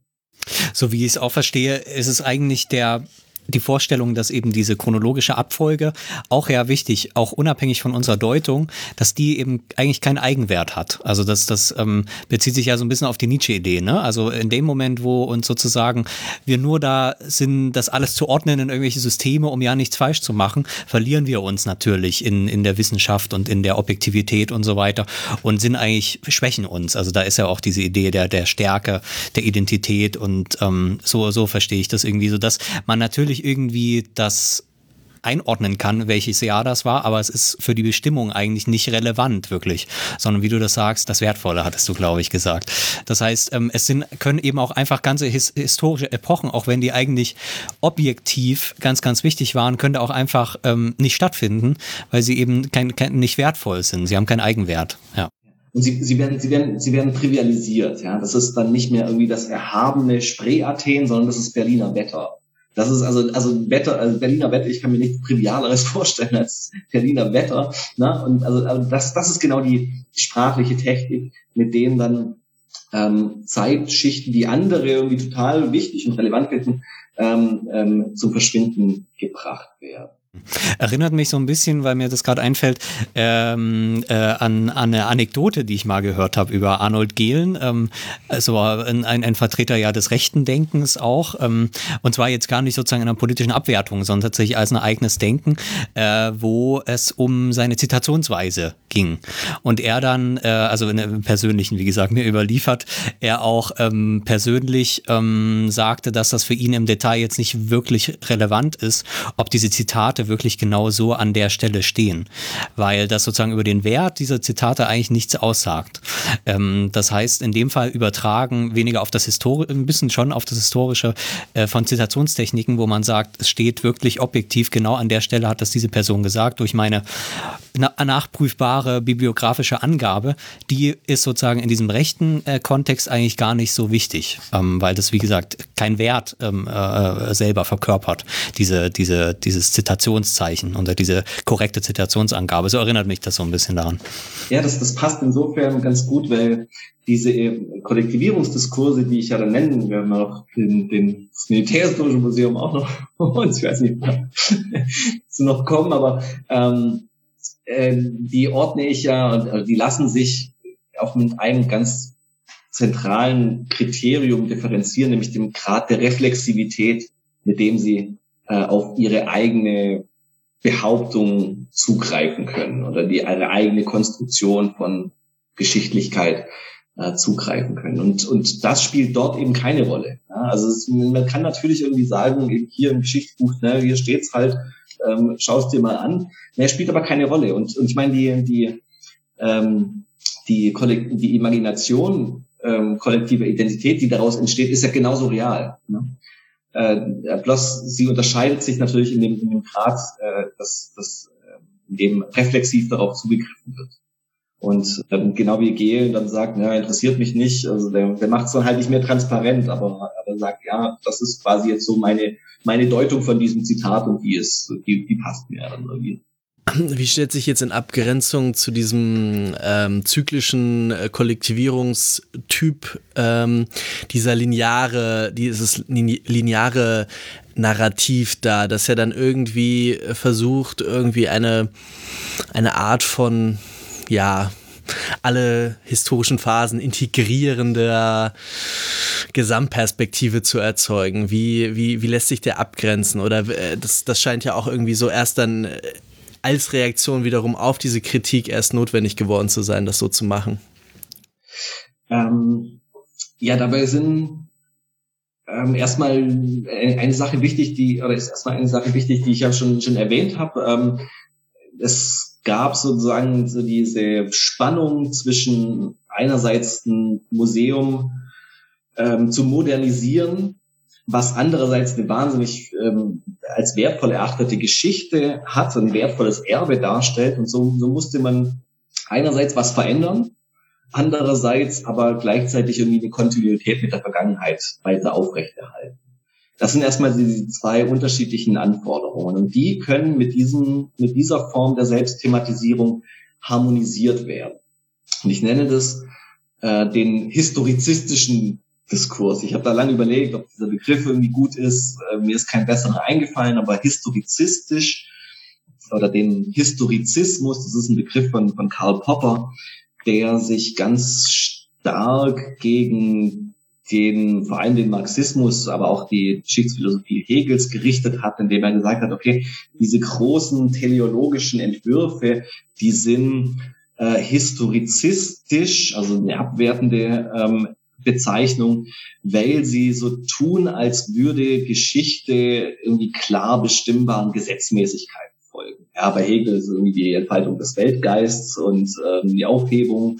Und bei Marx sind die Klassenkämpfe und, äh, und das ist immer ein Ziel ist immer klar, ne, teleologisch orientiert. Und das sind, das ist erstmal, da kommt der Begriff her von Karl Popper, der hat das kritisiert. Und historizistisch äh, meint also, dass äh, eine Geschichte zwar einerseits unterschiedliche Epochen ab, äh, anerkennt, also anerkennt, okay, ähm, und übertragen aufs neue Museum, äh, das späte 19. Jahrhundert ist halt nicht irgendwie, ähm, ist halt anders als die Kriegszerstörung und ist halt anders als die 40 Jahre Witterungs, äh, Verwitterung. Ähm, sie erkennt also diese unterschiedlichen Epochen, Epochen ähm, an, harmonisiert die auch nicht zu einer normativen Vergangenheit, wie wir das gerade bei der, bei der Gesellschaft Historisch Berlin gesehen haben, ähm, aber obwohl unterschiedliche Epochen anerkannt werden, wird trotzdem eine Kontinuität, quasi eine Metakontinuität behauptet, indem gesagt wird, ja, all diese unterschiedlichen Epochen folgen quasi einem Gesamtplan. Ja, das, das, das ist das historizistische Element daran. Ähm, in diesen Deutungen, vor allem wie sie von der Denkmalpflege in Bezug auf das neue Museum angewandt wurden, hat sich das ganz oft in der Rede von ähm, ideellen und überzeitlichen Prinzipien ähm, artikuliert. Damit waren vor allem die Modernität des Gebäudes gemeint. Das hatten wir vorhin auch schon, schon angesprochen, ja, dass argumentiert wurde, das Gebäude war im 19. Jahrhundert modern, äh, also stets vollkommen im Einklang mit seiner Geschichte, ähm, ähm, wenn wir das jetzt genauso wieder modern instand setzen. Im 19. Jahrhundert wurden zum ersten Mal bahnbrechend neue Materialien äh, eingesetzt und Chipperfield setzt bahnbrechend neuen Beton ein, den er in unterschiedlichen, mit unterschiedlichen Oberflächen im ganzen Haus da einsetzt. So. Also, da merkt man mit diesem historizistischen Diskurs, also mit der Behauptung einerseits, wir erkennen Differenz von unterschiedlichen Zeitepochen an, andererseits fangen wir diese Differenz dann wieder ein oder harmonisieren die, indem wir sagen, naja, es gibt hier irgendwie übergeordnete Werte, die zu allen Zeiten irgendwie charakteristisch für das Gebäude waren, kann man eben genau diesen, diesen Anspruch einlösen. Man kann einerseits was verändern, kann aber gleichzeitig eine Kontinuität und eine Kohärenz mit dem Erbe weiter behaupten. Eine Sache, die mir da noch eingefallen ist, und dann können wir auf jeden Fall auch zum Militärhistorischen Museum kommen, dass wir ja nicht noch die halbe Nacht weiterreden. Ähm, eine Sache, die mir da noch eingefallen ist, und ich hoffe, ich habe sie noch richtig in Erinnerung, war ja auch dann diese, und, und da finde ich das dann auch schon fast wieder befremdlich, diese Art von äh, Konstruktion, sozusagen jetzt persönlich, ähm, wo es dann um irgendwelche Ziegel ging, wo dann die Ziegel, die man jetzt wieder verwenden wollte, mussten dann auch aus diesen Ziegeleien kommen, die äh, äh im 19. Jahrhundert da im Betrieb äh, äh, waren. Ähm, ich habe jetzt gerade Corona-bedingt äh, Brandenburg so ein bisschen kennengelernt und deswegen hatte ich dann die Verbindung zu den Ziegeleien, weil da gibt es gerade so in so äh, ja, so im Norden, Norden von Berlin gibt es unheimlich viele so Ziegeleien, die wahrscheinlich auch genau die waren, aus denen diese Ziegel kamen. Und dann macht man da quasi um eben, und das ist dann, glaube ich, schon auch historizistisch ein guter Begriff dafür, um dann sozusagen an diesem Original äh, und das eben nicht zu verfälschen. Also es ist dann wirklich eine, eine ganz, äh, ja, fast, fast objek objektivistische äh, Vorstellung von dieser Vergangenheit, äh, muss, müssen es dann diese Ziegel sein. Und dadurch, dass es eben diese Ziegel sind, die damals wirklich sozusagen aufgrund meiner ähm, bauhistorischen Analysen, ähm, äh, auch äh, sicherlich auch ganz viel wissenschaftlich, ne? also diese Spuren der Vergangenheit, vielleicht die Farbe zu identifizieren, das sind ja ganz viele technische, aufwendige, ähm, ähm, ähm so, so chemische Verfahren, die, diese Ana Analyse, auch des Denkmalschutzes natürlich. Und das alles garantiert dann, dass es eben jetzt auch wirklich authentisch ist, wie, wie das damals war, aber nicht sozusagen, wie es damals wirklich war, aber ähm, über diese Kriterien, die ich da bestimme, dass ich eben genau diese Ziegel äh, nehme oder dass ich eben jetzt nachweise, okay, äh, hier ist jetzt wirklich davon auszugehen, dass diese 40 Jahre Wetter es waren und es waren wirklich diese 40 Jahre Wetter. Also das ist wieder so eine ganz eigene, merkwürdige ähm, äh, ja wiederum, ich habe es gerade schon gesagt, auf ganz viele technische Verfahren wiederum angewiesene Konstruktion von Authentizität, die dann eben im, im Material drin ist, äh, zum Teil. Ähm, ja, absolut. Also denn das, äh, was du gerade beschrieben hast, war, dann hat dann äh, Chipperfield und äh, allen Anhängern der ähm, ergänzenden Wiederherstellung ja dann genau den, den Vorwurf eingebracht und der kommt häufiger oder der kommt eigentlich fast immer in, in, in, Rekonstruktionsdebatten, äh, dass man von Materialfetischismus äh, spricht, von, äh, von Authentizitätsfetischismus und dergleichen. Und ja, also wenn man sich das mal anschaut, was da betrieben wurde, dann ist es schon beachtlich, ne? also was denn tatsächlich für ein technischer Aufwand ähm, gefahren wurde. Also vielleicht nochmal, um das ganz kurz zu sagen, die vollständig zerstörten Gebäudeteile des neuen Museums wurden wieder aufgemauert.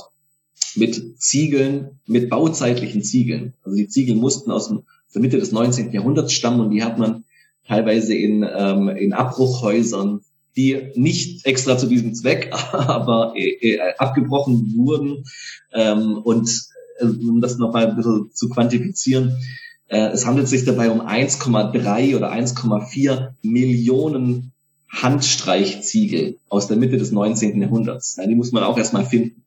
Also da sind dann, ist dann irgendwelche Leute quer durch Berlin und haben alle Baustellen abgeklappert und ähm, so in der Art. Ja, ist, äh, sehr viele davon müssen wohl aus äh, einer, einer aus Oberschlesien, äh, irgendwie so aus dem schlesischen Raum stammen, wo man im 19 des 19. Jahrhunderts wohl irgendwie eine, eine Kaserne gebaut hat, muss ein recht großer Backsteinbau gewesen sein. Da hat man irgendwie sehr viel rausgeholt und äh, ansonsten eben auch andere an, äh, andere ähm, ähm, äh, andere Abbruchhäuser und damit ist aber natürlich erstmal noch keine Wand gebaut und man hat dann irgendwie 1,3 Millionen Ziegel und muss die natürlich auch erstmal testen. Also man muss hier überlegen, das waren ja damals schon Werkstoffe, die dann irgendwie 140, 150 Jahre alt waren teilweise. Die kann man nicht einfach so wieder in den Wand äh, machen. Also musste jeder Ziegel einzeln in die Hand genommen werden, begutachtet. Es gab auch irgendwie Belastungstests. Dann gab's und ich habe da sehr viel gelernt von, von, von Rainer Leonhardt, der, ähm, mit dieser Aufgabe be, betraut war. Ähm, diese Bauziegel sind wirklich ein fantastischer Werkstoff und äh, da gäbe es noch viel darüber zu, zu erzählen, aber vielleicht nur das Wichtigste. Äh, es wurden dann unterschiedliche Typen gebildet, Rathenower Rot, Finkenwerder Gelb. Ähm, die einen sind geschwemmt, geschlemmt, die anderen ein bisschen poröser. Das heißt, die haben verhalten sich unterschiedlich in der Aufnahme von Feuchtigkeit, sind aber unterschiedlich belastbar. Und das musste man, also all diese 100, 1,3 Millionen Ziegel, musste man erstmal finden, testen und dann in den neuen Wänden ähm, umzusetzen. Und wenn man heute durchs Museum, neue Museum läuft, dann sieht man ähm, ganz sehr stark gehäuft ähm, Stempel aus diesen Ziegeleien, aus denen die ursprünglich stammen. Und die sind quasi selbst schon wieder wie ein Relief und wie ein Exponat inszeniert. Ne? Also da wird dann die, die Geschichte des eigenen Gebäudes auch wiederum äh, inszeniert. Und ähm, diese unterschiedlichen Ziegeleien, so kann man mit einiger Wahrscheinlichkeit ausgehen, ist, dass ähm, diese Ziegeleien, aus denen diese Ziegel stammen, identisch waren mit den, also die, die Produktionsorte der Ziegel darstellten, die ursprünglich tatsächlich am, am äh, neuen Museum äh, verarbeitet wurden. Ja, und also das ist, wenn man, wenn man sich das mal auf der, der Zunge zergehen lässt, das ist ein, ein, ein wirklich aberwitziger Aufwand. Ähm, und in meinen Gesprächen konnte mir eigentlich auch keiner so richtig sagen, warum denn das jetzt eigentlich so wichtig war. Ja, also es wurde dann immer irgendwie sehr schnell ästhetisch argumentiert, ja, dass äh, diese Ziegel natürlich auch tatsächlich irgendwie sehr beeindruckend auch aussehen, ähm, anders als Maschinenziegel. Aber ging es jetzt irgendwie um Ästhetik oder nicht? In jedem Fall wurde es dann eben auch genauso gedeutet, um hier eine historische Kohärenz einfach wiederherzustellen. Ja, ich glaube, an dem Beispiel wird es auch ganz deutlich. Also wenn, wenn, wenn man eben mehr sozusagen die, die Idee dessen hat, dann wäre es eben auch in einem, an, jetzt sozusagen natürlich ein bisschen konstruiert, aber in einem anderen, halt in dem, in dem zyklischen äh, Denken dann auch egal, da einfach neue Ziegel zu nehmen, weil die werden eh verputzt. Äh, und wenn sozusagen das Bild original ist und man sich das richtig, das, das dem Ideal näher kommt, dann ist es auch ziemlich egal, was da dahinter, hinter dem Putz äh, liegt.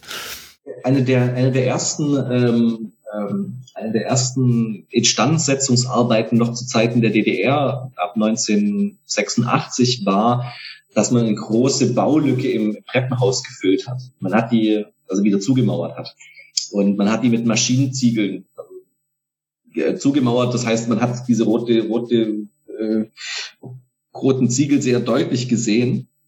Und ähm, die wurden dann wiederum abgerissen. Ja, wenn man gesagt hat, na, also dann in der, in der Wiederherstellung durch Chipperfield, man die wieder herausgerissen und äh, die bauzeitlichen Ziegel aufgeschaltet, weil man gesagt hat, das stört eben diese das harmonische, diesen harmonischen Gesamteindruck. Ja, also diese, diese Inszenierung von historischen Brüchen ist ja auch hochgradig gemacht. Ja, und ist ja nicht einfach nur der, der große Kontrast und äh, die, ähm, Diskontinuität, sondern eine sehr subtile Art, dann die unterschiedlichen Spuren einerseits zu inszenieren, gleichzeitig aber sowas wie, ich nenne das dann subtile Homogenisierung herzustellen, also dann auch wieder das Disparate ein bisschen ähm, stärker zusammen. Und diese DDR-Rekonstruktion hat es da sozusagen nicht gepackt, äh, auf, auf, der, auf dem historischen Level der, der Bedeutung zu sein, dass sie authentisch genug ist, um erhalten zu werden. Auch interessant, ja. Die, die hätte man, also das, das wurde ja auch dann teilweise äh, selbst problematisiert. Ne? Und man hat gesagt, ja, aber eigentlich müssten wir dann das auch äh, unter Schutz stellen und auch als eine Spur anerkennen, aber es war irgendwie schon sehr große ähm, rote Lücke, die da dann im, naja, den, den ähm, Palast der Republik ein paar hundert Meter weiter hat man ja auch abgerissen. Vielleicht war das dann auch. Ja, ja, sicher. Ja, das, hat natürlich ganz, ganz stark auch mit, mit, den, mit den Wertzuschreibungen zu tun, auf jeden Fall. Dann kommen wir doch mal noch zur militärhistorischen Sammlung in Dresden, ähm, die ja irgendwie noch einen, einen weiteren Idealtyp ähm, des Kollektivierungsdiskurses für dich darstellt. Wie äh, und in welchem Zusammenhang ist da die Debatte eigentlich, ähm, hat sich da aufgespannt? Woran hat die sich entzündet? Ja, also warum das für mich ein wichtiger Kontrastfall ist, war erstmal die Beobachtung oder die, die Feststellung, dass man eben im Unterschied zu dem neuen Museum, wo sich im Prinzip, obwohl alle unterschiedliche, unterschiedliches gefordert haben, im Prinzip alle einig waren, dass es ein wertvolles Erbe ist. Und das, äh, davon kann natürlich in Bezug auf die deutsche Militärgeschichte im 20. Jahrhundert nun mal äh, wirklich keine Rede sein. Dass da bedarf es offensichtlich der negativen Abgrenzung. Trotzdem, ich nenne das in der Arbeit dann das zeitkonstitutionelle Dilemma, ne? also diese äh, Institution der Bundeswehr, die muss irgendwie so ein Identitätsangebot artikulieren. Dafür braucht sie ein Minimum an, an Kontinuität. Um das zu tun, ähm, oder also das ist so die eine Hälfte des, des Dilemmas. Also sie muss erstmal ein Minimum an Kontinuität anbieten muss sich aber, um die moralische Integrität zu wahren, von der Vergangenheit, von sehr weiten Teilen der Vergangenheit distanzieren. Und ähnlich wie beim neuen Museum, bei der ergänzenden Wiederherstellung, gibt es ja also so eine, so eine äh, Inkompatibilität oder so eine Spannung zwischen zwei Anforderungen. Einmal Minimum an Kontinuität, andererseits Abgrenzung.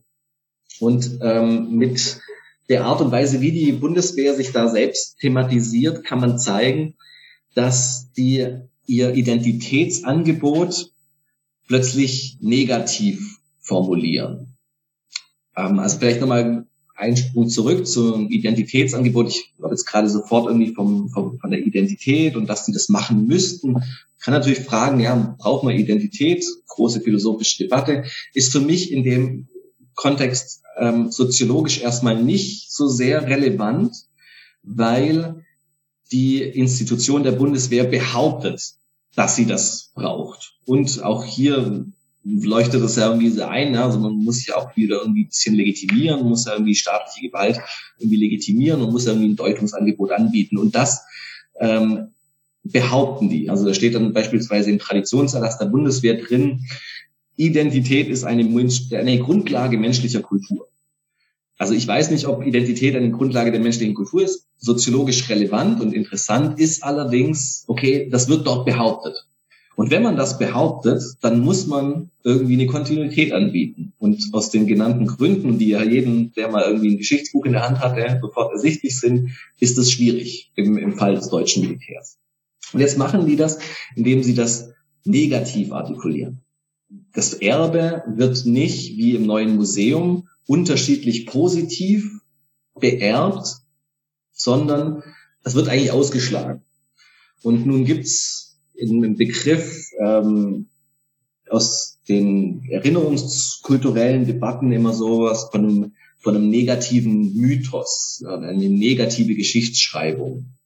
Also dass Geschichte eben nicht positiv, nicht positiv äh, Bezug zur Geschichte setzen, sondern äh, davon abgrenzen und sagen negativ in dem Sinne auch, wir sagen nicht, wie wir sind, sondern wir sagen, wie wir nicht mehr sind.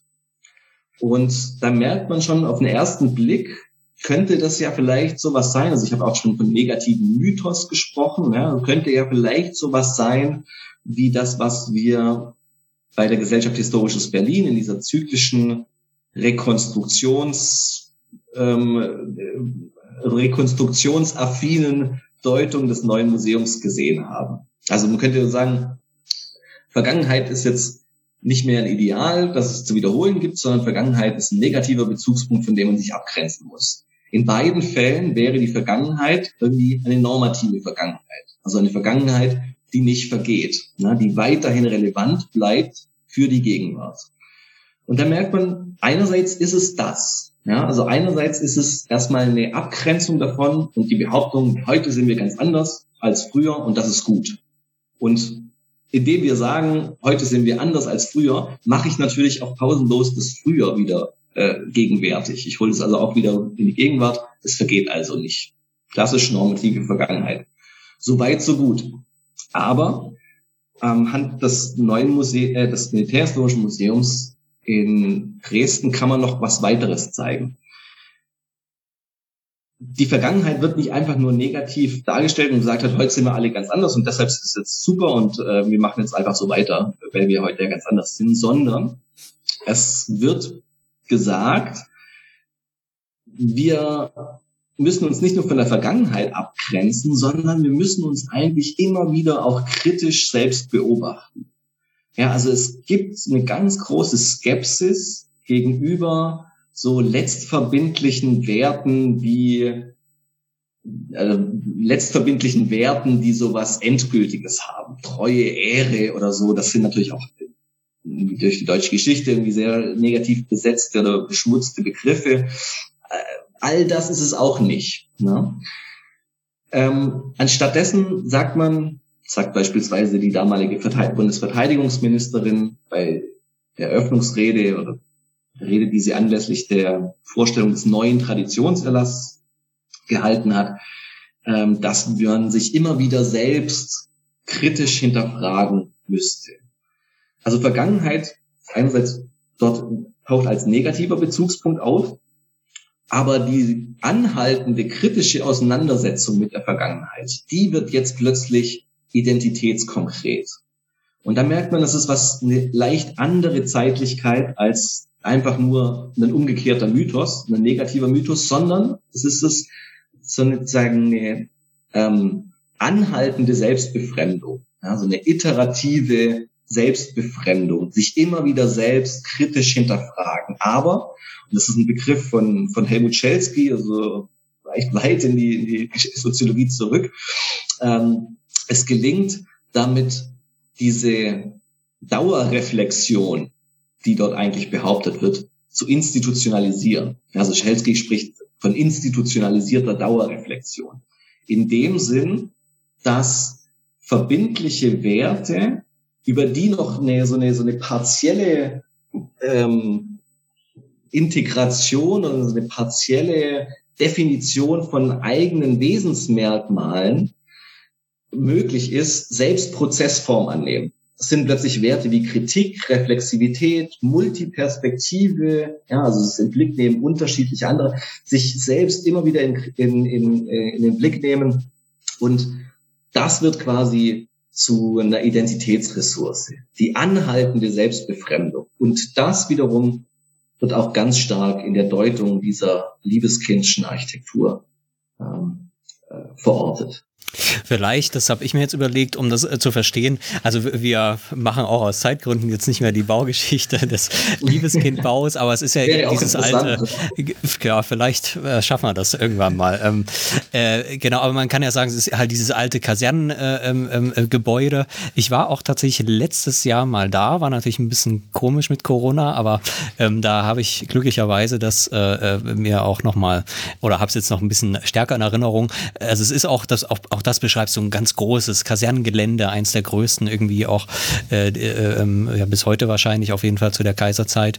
Ähm, und dieses wird eben äh, verwandelt. Die Alternative, wenn man jetzt eben sagt, wir grenzen uns, also wir machen sozusagen den demokratischen Mythos, wenn man das so nennen möchte, wäre ja jetzt gedacht, man macht auf jeden Fall einen Neubau, weil wir haben ja mit der Vergangenheit abgeschlossen. Und dieser Neubau ist jetzt voller Glas, weil Demokratie ist Transparenz mhm, und, äh, und, und es ist ein ganz offener Bau, hier kann jedes Projekt kann was machen, weil wir sind demokratisch offen und haben jetzt so eine Art neue, wie so eine Art Kathedrale, die alles das ist, was eben äh, ähm, wir glauben äh, äh zu sein. Und auf jeden Fall alles das nicht ist, was eben die Nazis waren und, und das Kaiserreich und alles, sozusagen das alte Deutschland. Ähm, genau, und das hat man in dem Fall eben gerade nicht. Ne? Man ist irgendwie noch in dieser alten Kaserne, aber sie ist irgendwie auch. Ähm, ja, dekonstruiert, sie ist irgendwie zerschlagen, äh, so, so kann man das vielleicht im Vergleich verstehen. Das ist, das ist ganz wichtig, dass sie auch noch da ist. Ne? Also diese Abgrenzung von der Vergangenheit funktioniert ja natürlich nur, wenn, die, wenn sie selbst noch da ist. Ähm, und es einfach platt zu machen äh, und was Neues bauen, würde dem ja genau nicht, nicht gerecht werden. Also das ist, das ist eine, ähm, ähm, Aleida Astmann hat da mal ein Begriffspaar äh, vorgeschlagen, ist irgendwie quasi den Schlussstrich, der ja dann immer wieder auch gefordert wird und Historikerstreit, eine ganz zentrale Frage, inwiefern die Shoah äh, konstitutiv für ein deutsches Selbstverständnis zu sein hat. Und dann gab es die, die gesagt haben, mein Schlussstrich und jetzt irgendwie ist mal, ist mal genug erinnert und irgendwie so was solche Dinge, wie die da immer wieder äh, auf, äh, aufploppen, auch bis zum heutigen Tag aufploppen. Ähm, und von diesem Schlussstrich unterscheidet sich eigentlich den Trennungsstrich oder den Trennstrich. Und mit diesem Trennstrich ist eigentlich gemeint, ja, wir trennen uns, wir grenzen uns von der Vergangenheit ab ähm, aber begraben sie nicht, ne? sondern auch da, und deshalb hatte ich das eingangs, oder hatte ich das jetzt gerade nochmal äh, in Erinnerung gerufen mit dem normativen Vergangenheit und Mythos, merkt man, auch das ist eine normative Vergangenheit. Aber die Vergangenheit ist eben nichts Positives, nichts Erstrebenswertes, was man wieder zurückhaben möchte, sondern es ist was, von dem man sich abgrenzt. Und diese Abgrenzung passiert nicht nur einmalig, dann wäre es ein Schlussstrich, sondern die muss dauerhaft passieren. Und paradoxerweise, genau indem man sich immer wieder davon abgrenzt, macht, holt man die Vergangenheit auch immer wieder in die Gegenwart, man vergegenwärtigt sich sie und ähm, braucht deshalb natürlich auch wieder die Abgrenzung. Ja, also das ist quasi so eine Endlosschleife.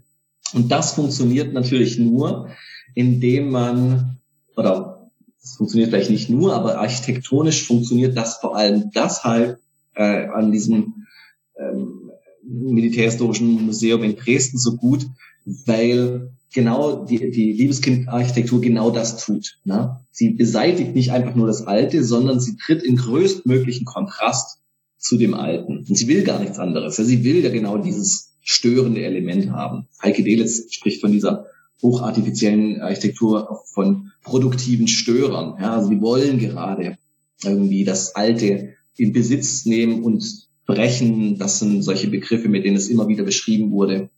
Und ob jetzt ein Glasdach und ähm, oder oder ein paar schiefe Winkel jetzt irgendwie so viel demokratischer sind oder nicht, das hat sich mir nach wie vor nicht erschlossen, aber das wird dann natürlich immer wieder behauptet. Ja, und, und, und äh, genau diese Deutungen äh, sind da sehr äh, sind da eben sehr anschlussfähig, also diese, diese Idee des negativen Mythos, aber eben auch der anhaltenden Abgrenzung. Die passen sehr gut, um, um diese Architektur zu beschreiben und zu deuten. Hm. Eine ähm Tendenz, nenne ich das jetzt mal, ähm, die du auch ähm, am Rande mit erwähnst, aber da nicht weiter darauf eingehst, äh, oder vorhin hast du sie eigentlich doch schon erwähnt, ähm, ist dann aber ja so eine Art von ja, philosophischer, ähm, philosophischer Umdeutung dessen. Also weil man sagt, das ist eigentlich so ein dauerhafter Prozess ähm, und ähm, man hat sozusagen keinen kein rein positives Abgrenzungsbild, wo man sagt, wir sind jetzt eben äh, anders als, als damals, sondern ähm, das ist irgendwie immer, ist es noch auch in uns drin und wir brauchen das immer wieder, diese Kontrolle hat man ja. Und das hast du vorhin am Beispiel ähm, dieses, äh, dieser Identität äh, ähm, erwähnt, also dass das irgendwie so Grundbestandteil ist. Ich glaube, du erwähnst das auch in Bezug auf die Gewalt, also dann wird eben in so einem Konzept eben nicht mehr gesagt, damals das war der Faschismus und heute ist das vorbei. Und äh, das ist auch auch so, da brauchen wir nicht drüber diskutieren, sonst wird dann auf so eine philosophische Weise verkompliziert und gesagt, Gewalt ist eigentlich ein Menschheitsthema und das Museum soll sich jetzt eben auch nicht, das ist jetzt nicht das BRD-Museum, äh, was, was auch eben in Abgrenzung zur, zur Nazi-Zeit äh, sich versteht, ähm, äh, beziehungsweise die Bundeswehr in Abgrenzung äh, zur Wehrmacht, ähm, sondern es soll auch ein Museum der Gewalt in diesem philosophischen äh, Sinne sein. Das ist ja ein spezifischer politischer Preis, der auch in so einem Konzept dann drin ist. Jetzt ist die Frage, das ist aber eine politische Auseinandersetzung, ob der vielleicht auch politisch gewollt ist, dieser Preis, weil man natürlich dann andere Debatten wiederum ähm, nicht führt und man sozusagen eher, man ja auch eigentlich schöner sprechen kann. Ne? Man kann, man kann alles mögliche philosophisch da ein, einbetten in dieses Konzept, macht das immer gebrochen und so ein bisschen postmodern und so weiter und braucht sich um politische Fragen nicht mehr so ganz zu kümmern. Ist jetzt polemisch formuliert, aber äh, ist das da auch mit? Ist das auch Teil der Debatte? Ja, auf jeden Fall. Und äh, ich mache das natürlich auch sehr stark. Und ähm, vielleicht mal ganz grundsätzlich, äh, der Anspruch, selbst gegebene Anspruch des Museums ist nicht in erster Linie militärhistorisch Museum zu sein, und das finde ich erstmal beachtlich. Wir reden hier immer über das Leitmuseum der Bundeswehr. Und das heißt ja auch um, so, ja. Ja, ja, ja.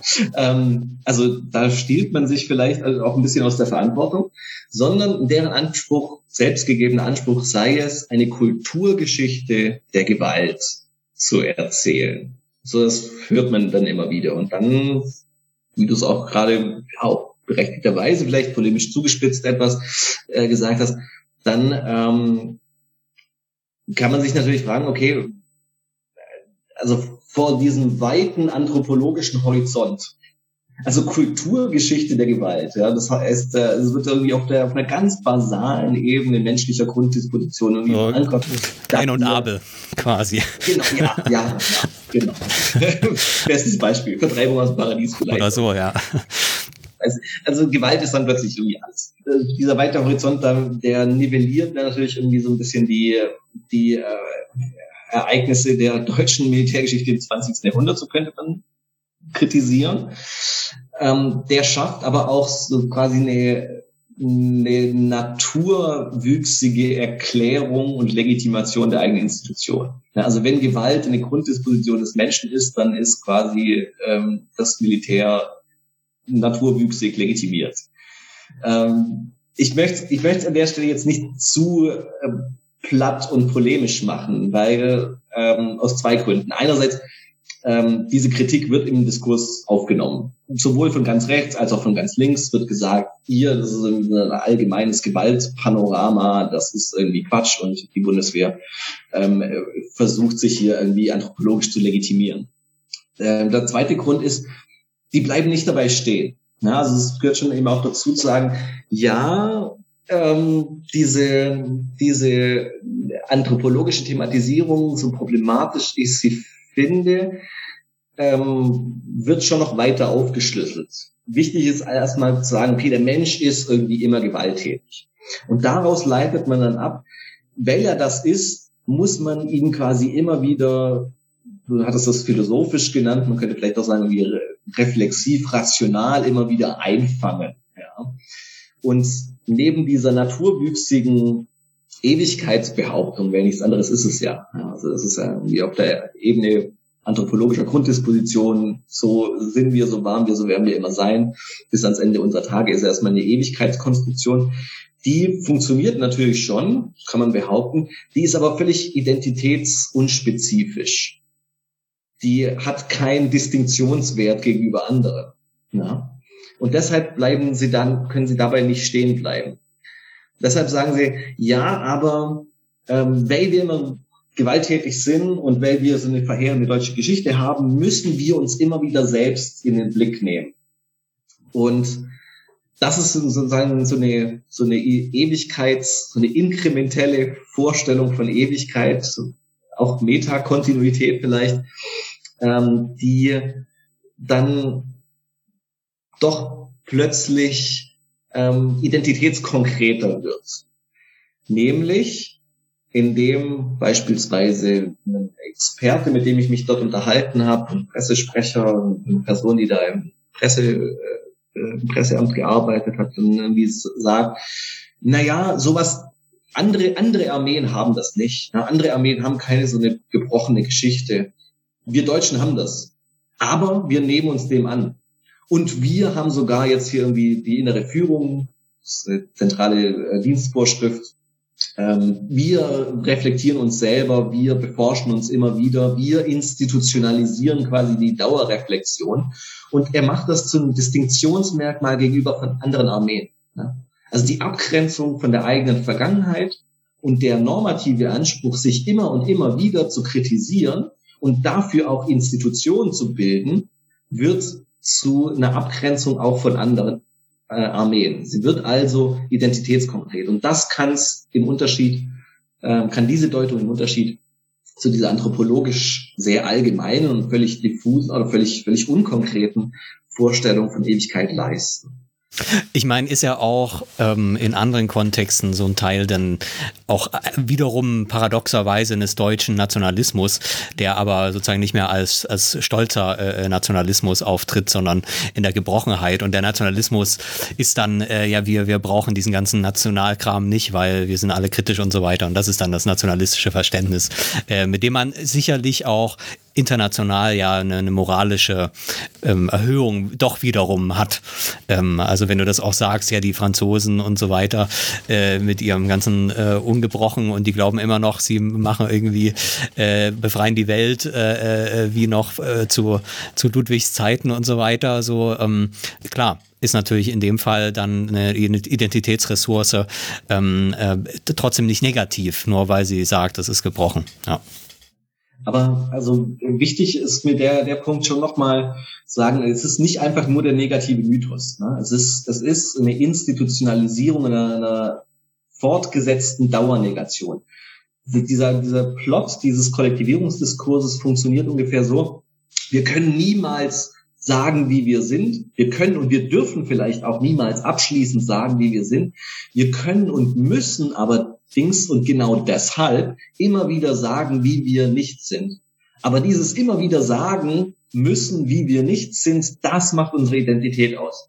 So eine paradoxe Identitätskonstruktion genau, genau. eigentlich. Also ich habe hab jetzt auch im Nachgang zu DIS auch einen Text geschrieben äh, mit dem Titel Identität durch iterative Nicht-Identität. Ne? Also genau dieses immer wieder mit sich nicht identisch sein ähm, wird gerade zur, zur Identitätsbehauptung. Und weil wir damit natürlich sofort irgendwie in den moralischen Fahrwassern sind, die du ja auch gerade schon, schon angesprochen hast, ähm, ist es mir eine Sache noch ganz, ganz wichtig zu, äh, zu erwähnen. Ich glaube, dass dieser Modus der iterativen oder reflexiven Identitätsbildung, wie er ganz besonders am Militärhistorischen Museum und im Kollektivierungsdiskurs der Bundeswehr zum Tragen kommt. Ich glaube, eine gewisse Erklärungskraft für spätmoderne Gesellschaften, beziehungsweise nur in spätmodernen Gesellschaften überhaupt mal plausibel werden kann. Dahinter steckt das Argument, dass diese Art der Selbstthematisierung, der Form der Selbstthematisierung, wie sie die Bundeswehr fährt, natürlich nicht einfach nur Resultat eines historisch-moralischen Reifungsprozesses ist. Diese Geschichte erzählen wir uns natürlich irgendwie ganz gern, ja, aber die deutsche Erinnerungskultur ist nicht 1945 entstanden, sondern in den 90er Jahren. Und die Deu ist noch nicht mal eine deutsche Erinnerungskultur, sondern es ist eine sehr stark westdeutsche Erinnerungskultur. Das wird ja zunehmend gerade bearbeitet und kritisiert. Ähm, und das heißt, diese, diese Erinnerungskultur und dieses Deutungsangebot und vor allem dieser normative Anspruch, sich immer wieder selbst in Frage zu, zu setzen, aber da, daraus auch schon wieder Institutionen auszubilden, der steht also unter dem, äh, unter dem Eindruck spätmoderner Gesellschaften, die nicht nur eine, als funktional differenzierte Gesellschaften unterschiedliche gesellschaftliche Wissensbestände oder ähm, ähm, unterschiedliche gesellschaftlichen äh, Systeme integrieren müssen und das auch gar nicht mehr können, gar nicht mehr vollständig können, sondern die müssen auch eine gewaltige Zukunftskontingenz ähm, ähm, äh, integrieren. Und ich glaube, dass diese Art der Selbstthematisierung, also ein, ein starkes Passverhältnis mit gesellschaftlichen Anforderungen an Sozialintegration äh, in spätmodernen Gesellschaften hat und deshalb gerade funktional wird. Ja? Und nicht einfach nur ähm, ähm, Resultat ist, weil wir Deutschen anscheinend uns unser, unsere Geschichte ja so, ach Gott, wie äh, tapfer und, und äh, aufrichtig annehmen. Das ist, glaube ich, nochmal eine ganz, ganz wichtige Akzentuierung, um nochmal zu unterstreichen, diese Formen der Selbstthematisierung haben immer auch eine, eine Gegenwart bezogene Funktion, die sie erfüllen, beziehungsweise die Anforderungen der Gegenwart ermöglichen ähm, gerade diese unterschiedlichen Kollektivierungsdiskurse. Obwohl wir da ja jetzt auch eine Gleichzeitigkeit konstitu äh, äh, konstatieren können. Also du tust das. Also wir haben ja tatsächlich genau diese drei idealtypischen äh, Diskursvarianten. Ich glaube, du zitierst an einer Stelle auch nochmal äh, Jan Assmann, was glaube ich, ähm, dass, dass das eben auch man, man nicht so eine Abgrenzung machen kann. Irgendwie in der, im, in der mythischen Zeit gab es das Zyklische und jetzt gibt es eben das Geschichtliche und jetzt vielleicht gibt es noch das Postmoderne, eben dieses äh, Episodische irgendwie, sondern dass das irgendwie auch alles gleichzeitig existieren kann und in unterschiedlichen Varianten äh, zur Anwendung gebracht werden kann. Und jetzt mein Eindruck wäre schon auch tatsächlich, dass das paradoxerweise das Bundeswehrmuseum wirklich die zeitgemäßeste Art äh, entwickelt hat äh, von den Fallbeispielen, die wir jetzt hatten, ähm, äh, irgendwie zu versuchen, ein, ein, ein, ein Museum und einen Kollektivierungsdiskurs zu äh, betreiben. Nichtsdestotrotz eben genau diese Gleichzeitigkeit, äh, die du ja selber äh, beschreibst. Wie, wie, wie geht das ineinander auf? Ähm, kann man da doch irgendwie sagen, das eine löst bald das andere ab oder äh, werden wir mit diesen Modi einfach äh, dauerhaft immer konfrontiert sein oder ist das einfach nur die politische, äh, das politische Koordinatensystem in, äh, in Kollektivierungsdiskursen ausgedrückt? Ja, da, da, stecken, da stecken ganz nochmal ganz viele Fragen drin. Ähm, Sorry. Gerne, ich freue mich ja, nach zwei Stunden noch so eifrig dabei sind.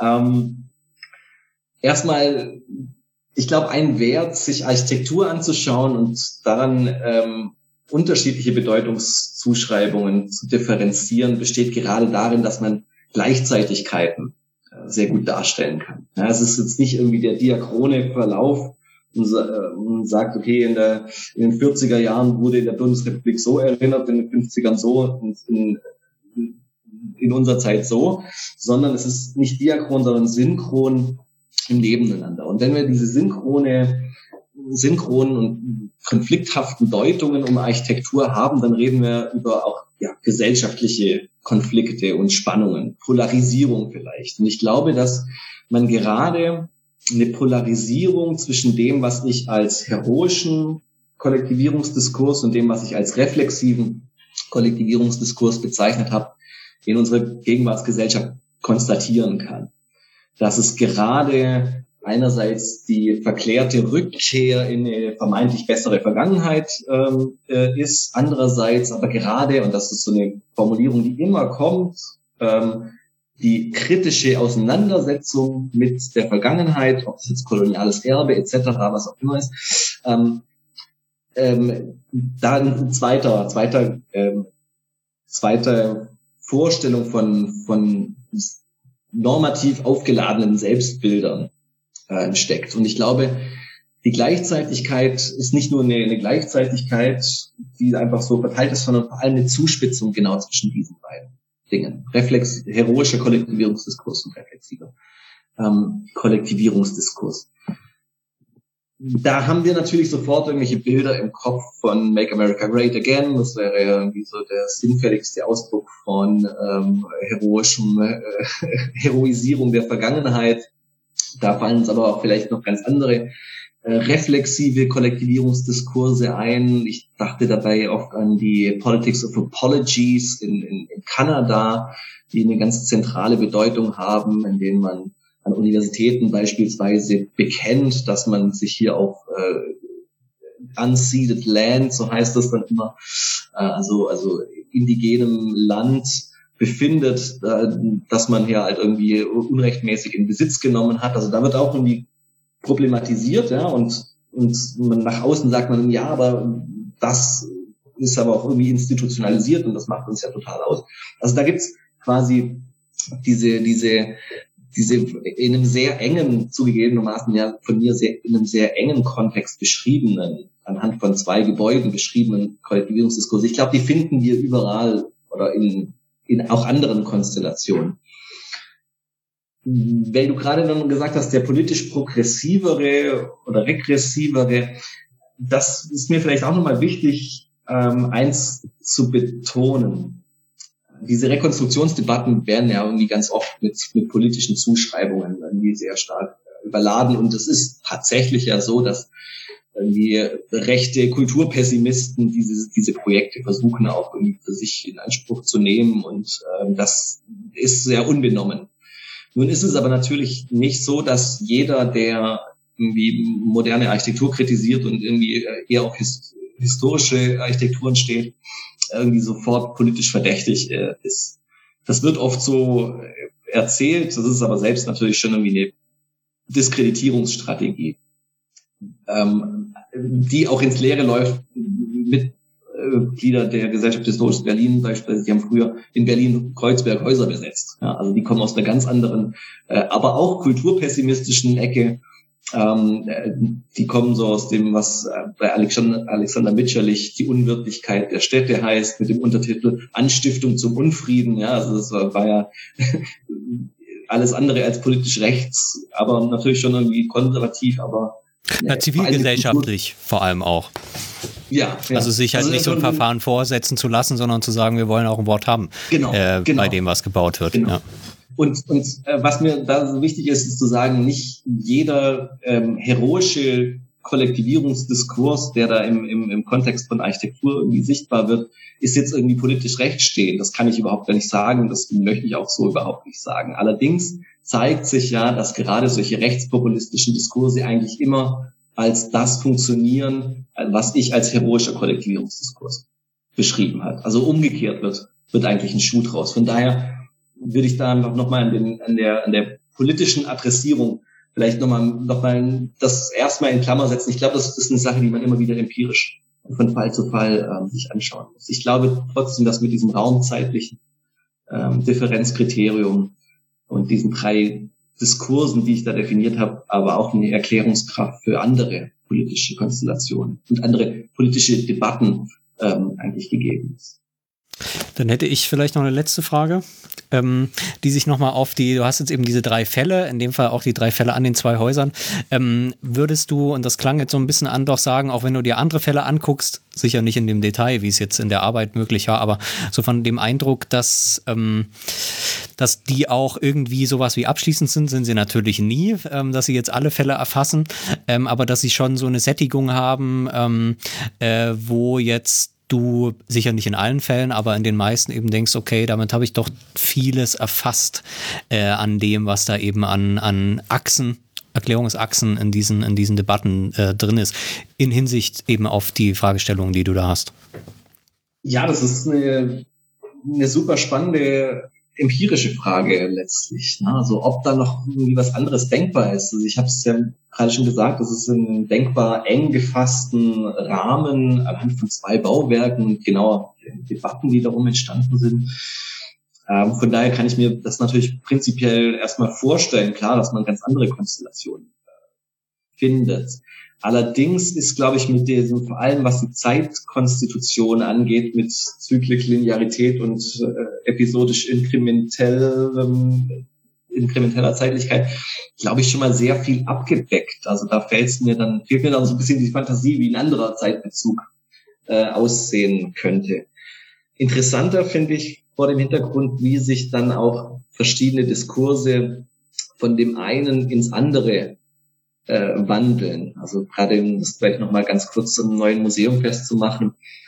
Nachdem dann die James Simon Galerie gebaut war und nachdem alle irgendwie dann doch ganz glücklich waren mit dem neuen Museum, dann so festgestellt, dass Vertreterinnen der, der Stiftung Preußischer Kulturbesitz äh, irgendwie von der Fertigstellung eines preußischen Arkadiens gesprochen haben. Also merkt man also auch irgendwie sehr feierliche Rhetorik. Ne? Und äh, plötzlich Chipperfield auch irgendwie als der, der Hero aufgetaucht ist. Also man merkt, also müssen andere beurteilen, ob es noch andere Konstellationen gibt. Ich können mir das prinzipiell vorstellen, auch wenn mir die Fantasie fehlt, wie das im Einzelnen ausschaut. Aber was man in jedem Fall sehen kann, ist, dass sich die Diskurse aufeinander zubewegen, teilweise, ja. Und dass sie sich öffnen und schließen und mal mehr in die eine, mal mehr in die andere Richtung äh, tendieren. Das, das denke ich, ist was, was man auf jeden Fall finden wird. Und das noch natürlich ganz wichtiger Hinweis auch nochmal zum Schluss, sind natürlich erstmal Idealtypen. Ja. Und ähm, Mischformen bleiben auch bestehen, bleiben auch in der Bundeswehr bestehen. Die Bundeswehr ähm, hat in ihrem Traditionsrepertoire immer noch solche Sachen wie großen Zapfenstreich und ähm, Marschmusik mit Fackeln und Stahlhelm und so und also durchaus auch ja ähm, äh, ganz andere äh, wichtige Identitätsrituale. Ja, das, das bleibt natürlich trotzdem auch, äh, auch bestehen. Ja, wunderbar. Dann herzlichen Dank. Ähm, äh, war mal wieder eine echte Reise ähm, heute. Äh, ähm ich danke euch ganz herzlich fürs Lesen, fürs Einladen und für das schöne Gespräch. Ja, hoffen wir, dass es so ein paar Leser findet, vielleicht auch über diese Sendung. Eine Sache, die wir selten am Ende sagen, wir haben uns jetzt mal vorgenommen, das mit reinzunehmen, dass ihr uns gern auch Bewertungen auf Podcast-Portalen hinterlasst, äh, die für diese Algorithmen da sehr wichtig sind. Das heißt, je mehr Bewertungen natürlich nur mit fünf Sternen. Ähm, wenn euch das nicht so gefällt, dann bitte keine Bewertungen schreiben. Äh, dann erreicht es vielleicht eben auch noch mehr Leute, ähm, die sich dann auch unter anderem hier mit dieser ähm, ja, Geschichte äh, diesen Typen ähm, von Museen auseinandersetzen können. Dann danke nochmal fürs Zuhören ähm, und bis zur nächsten Folge von Das Neue Berlin. Tschüss. Tschüss.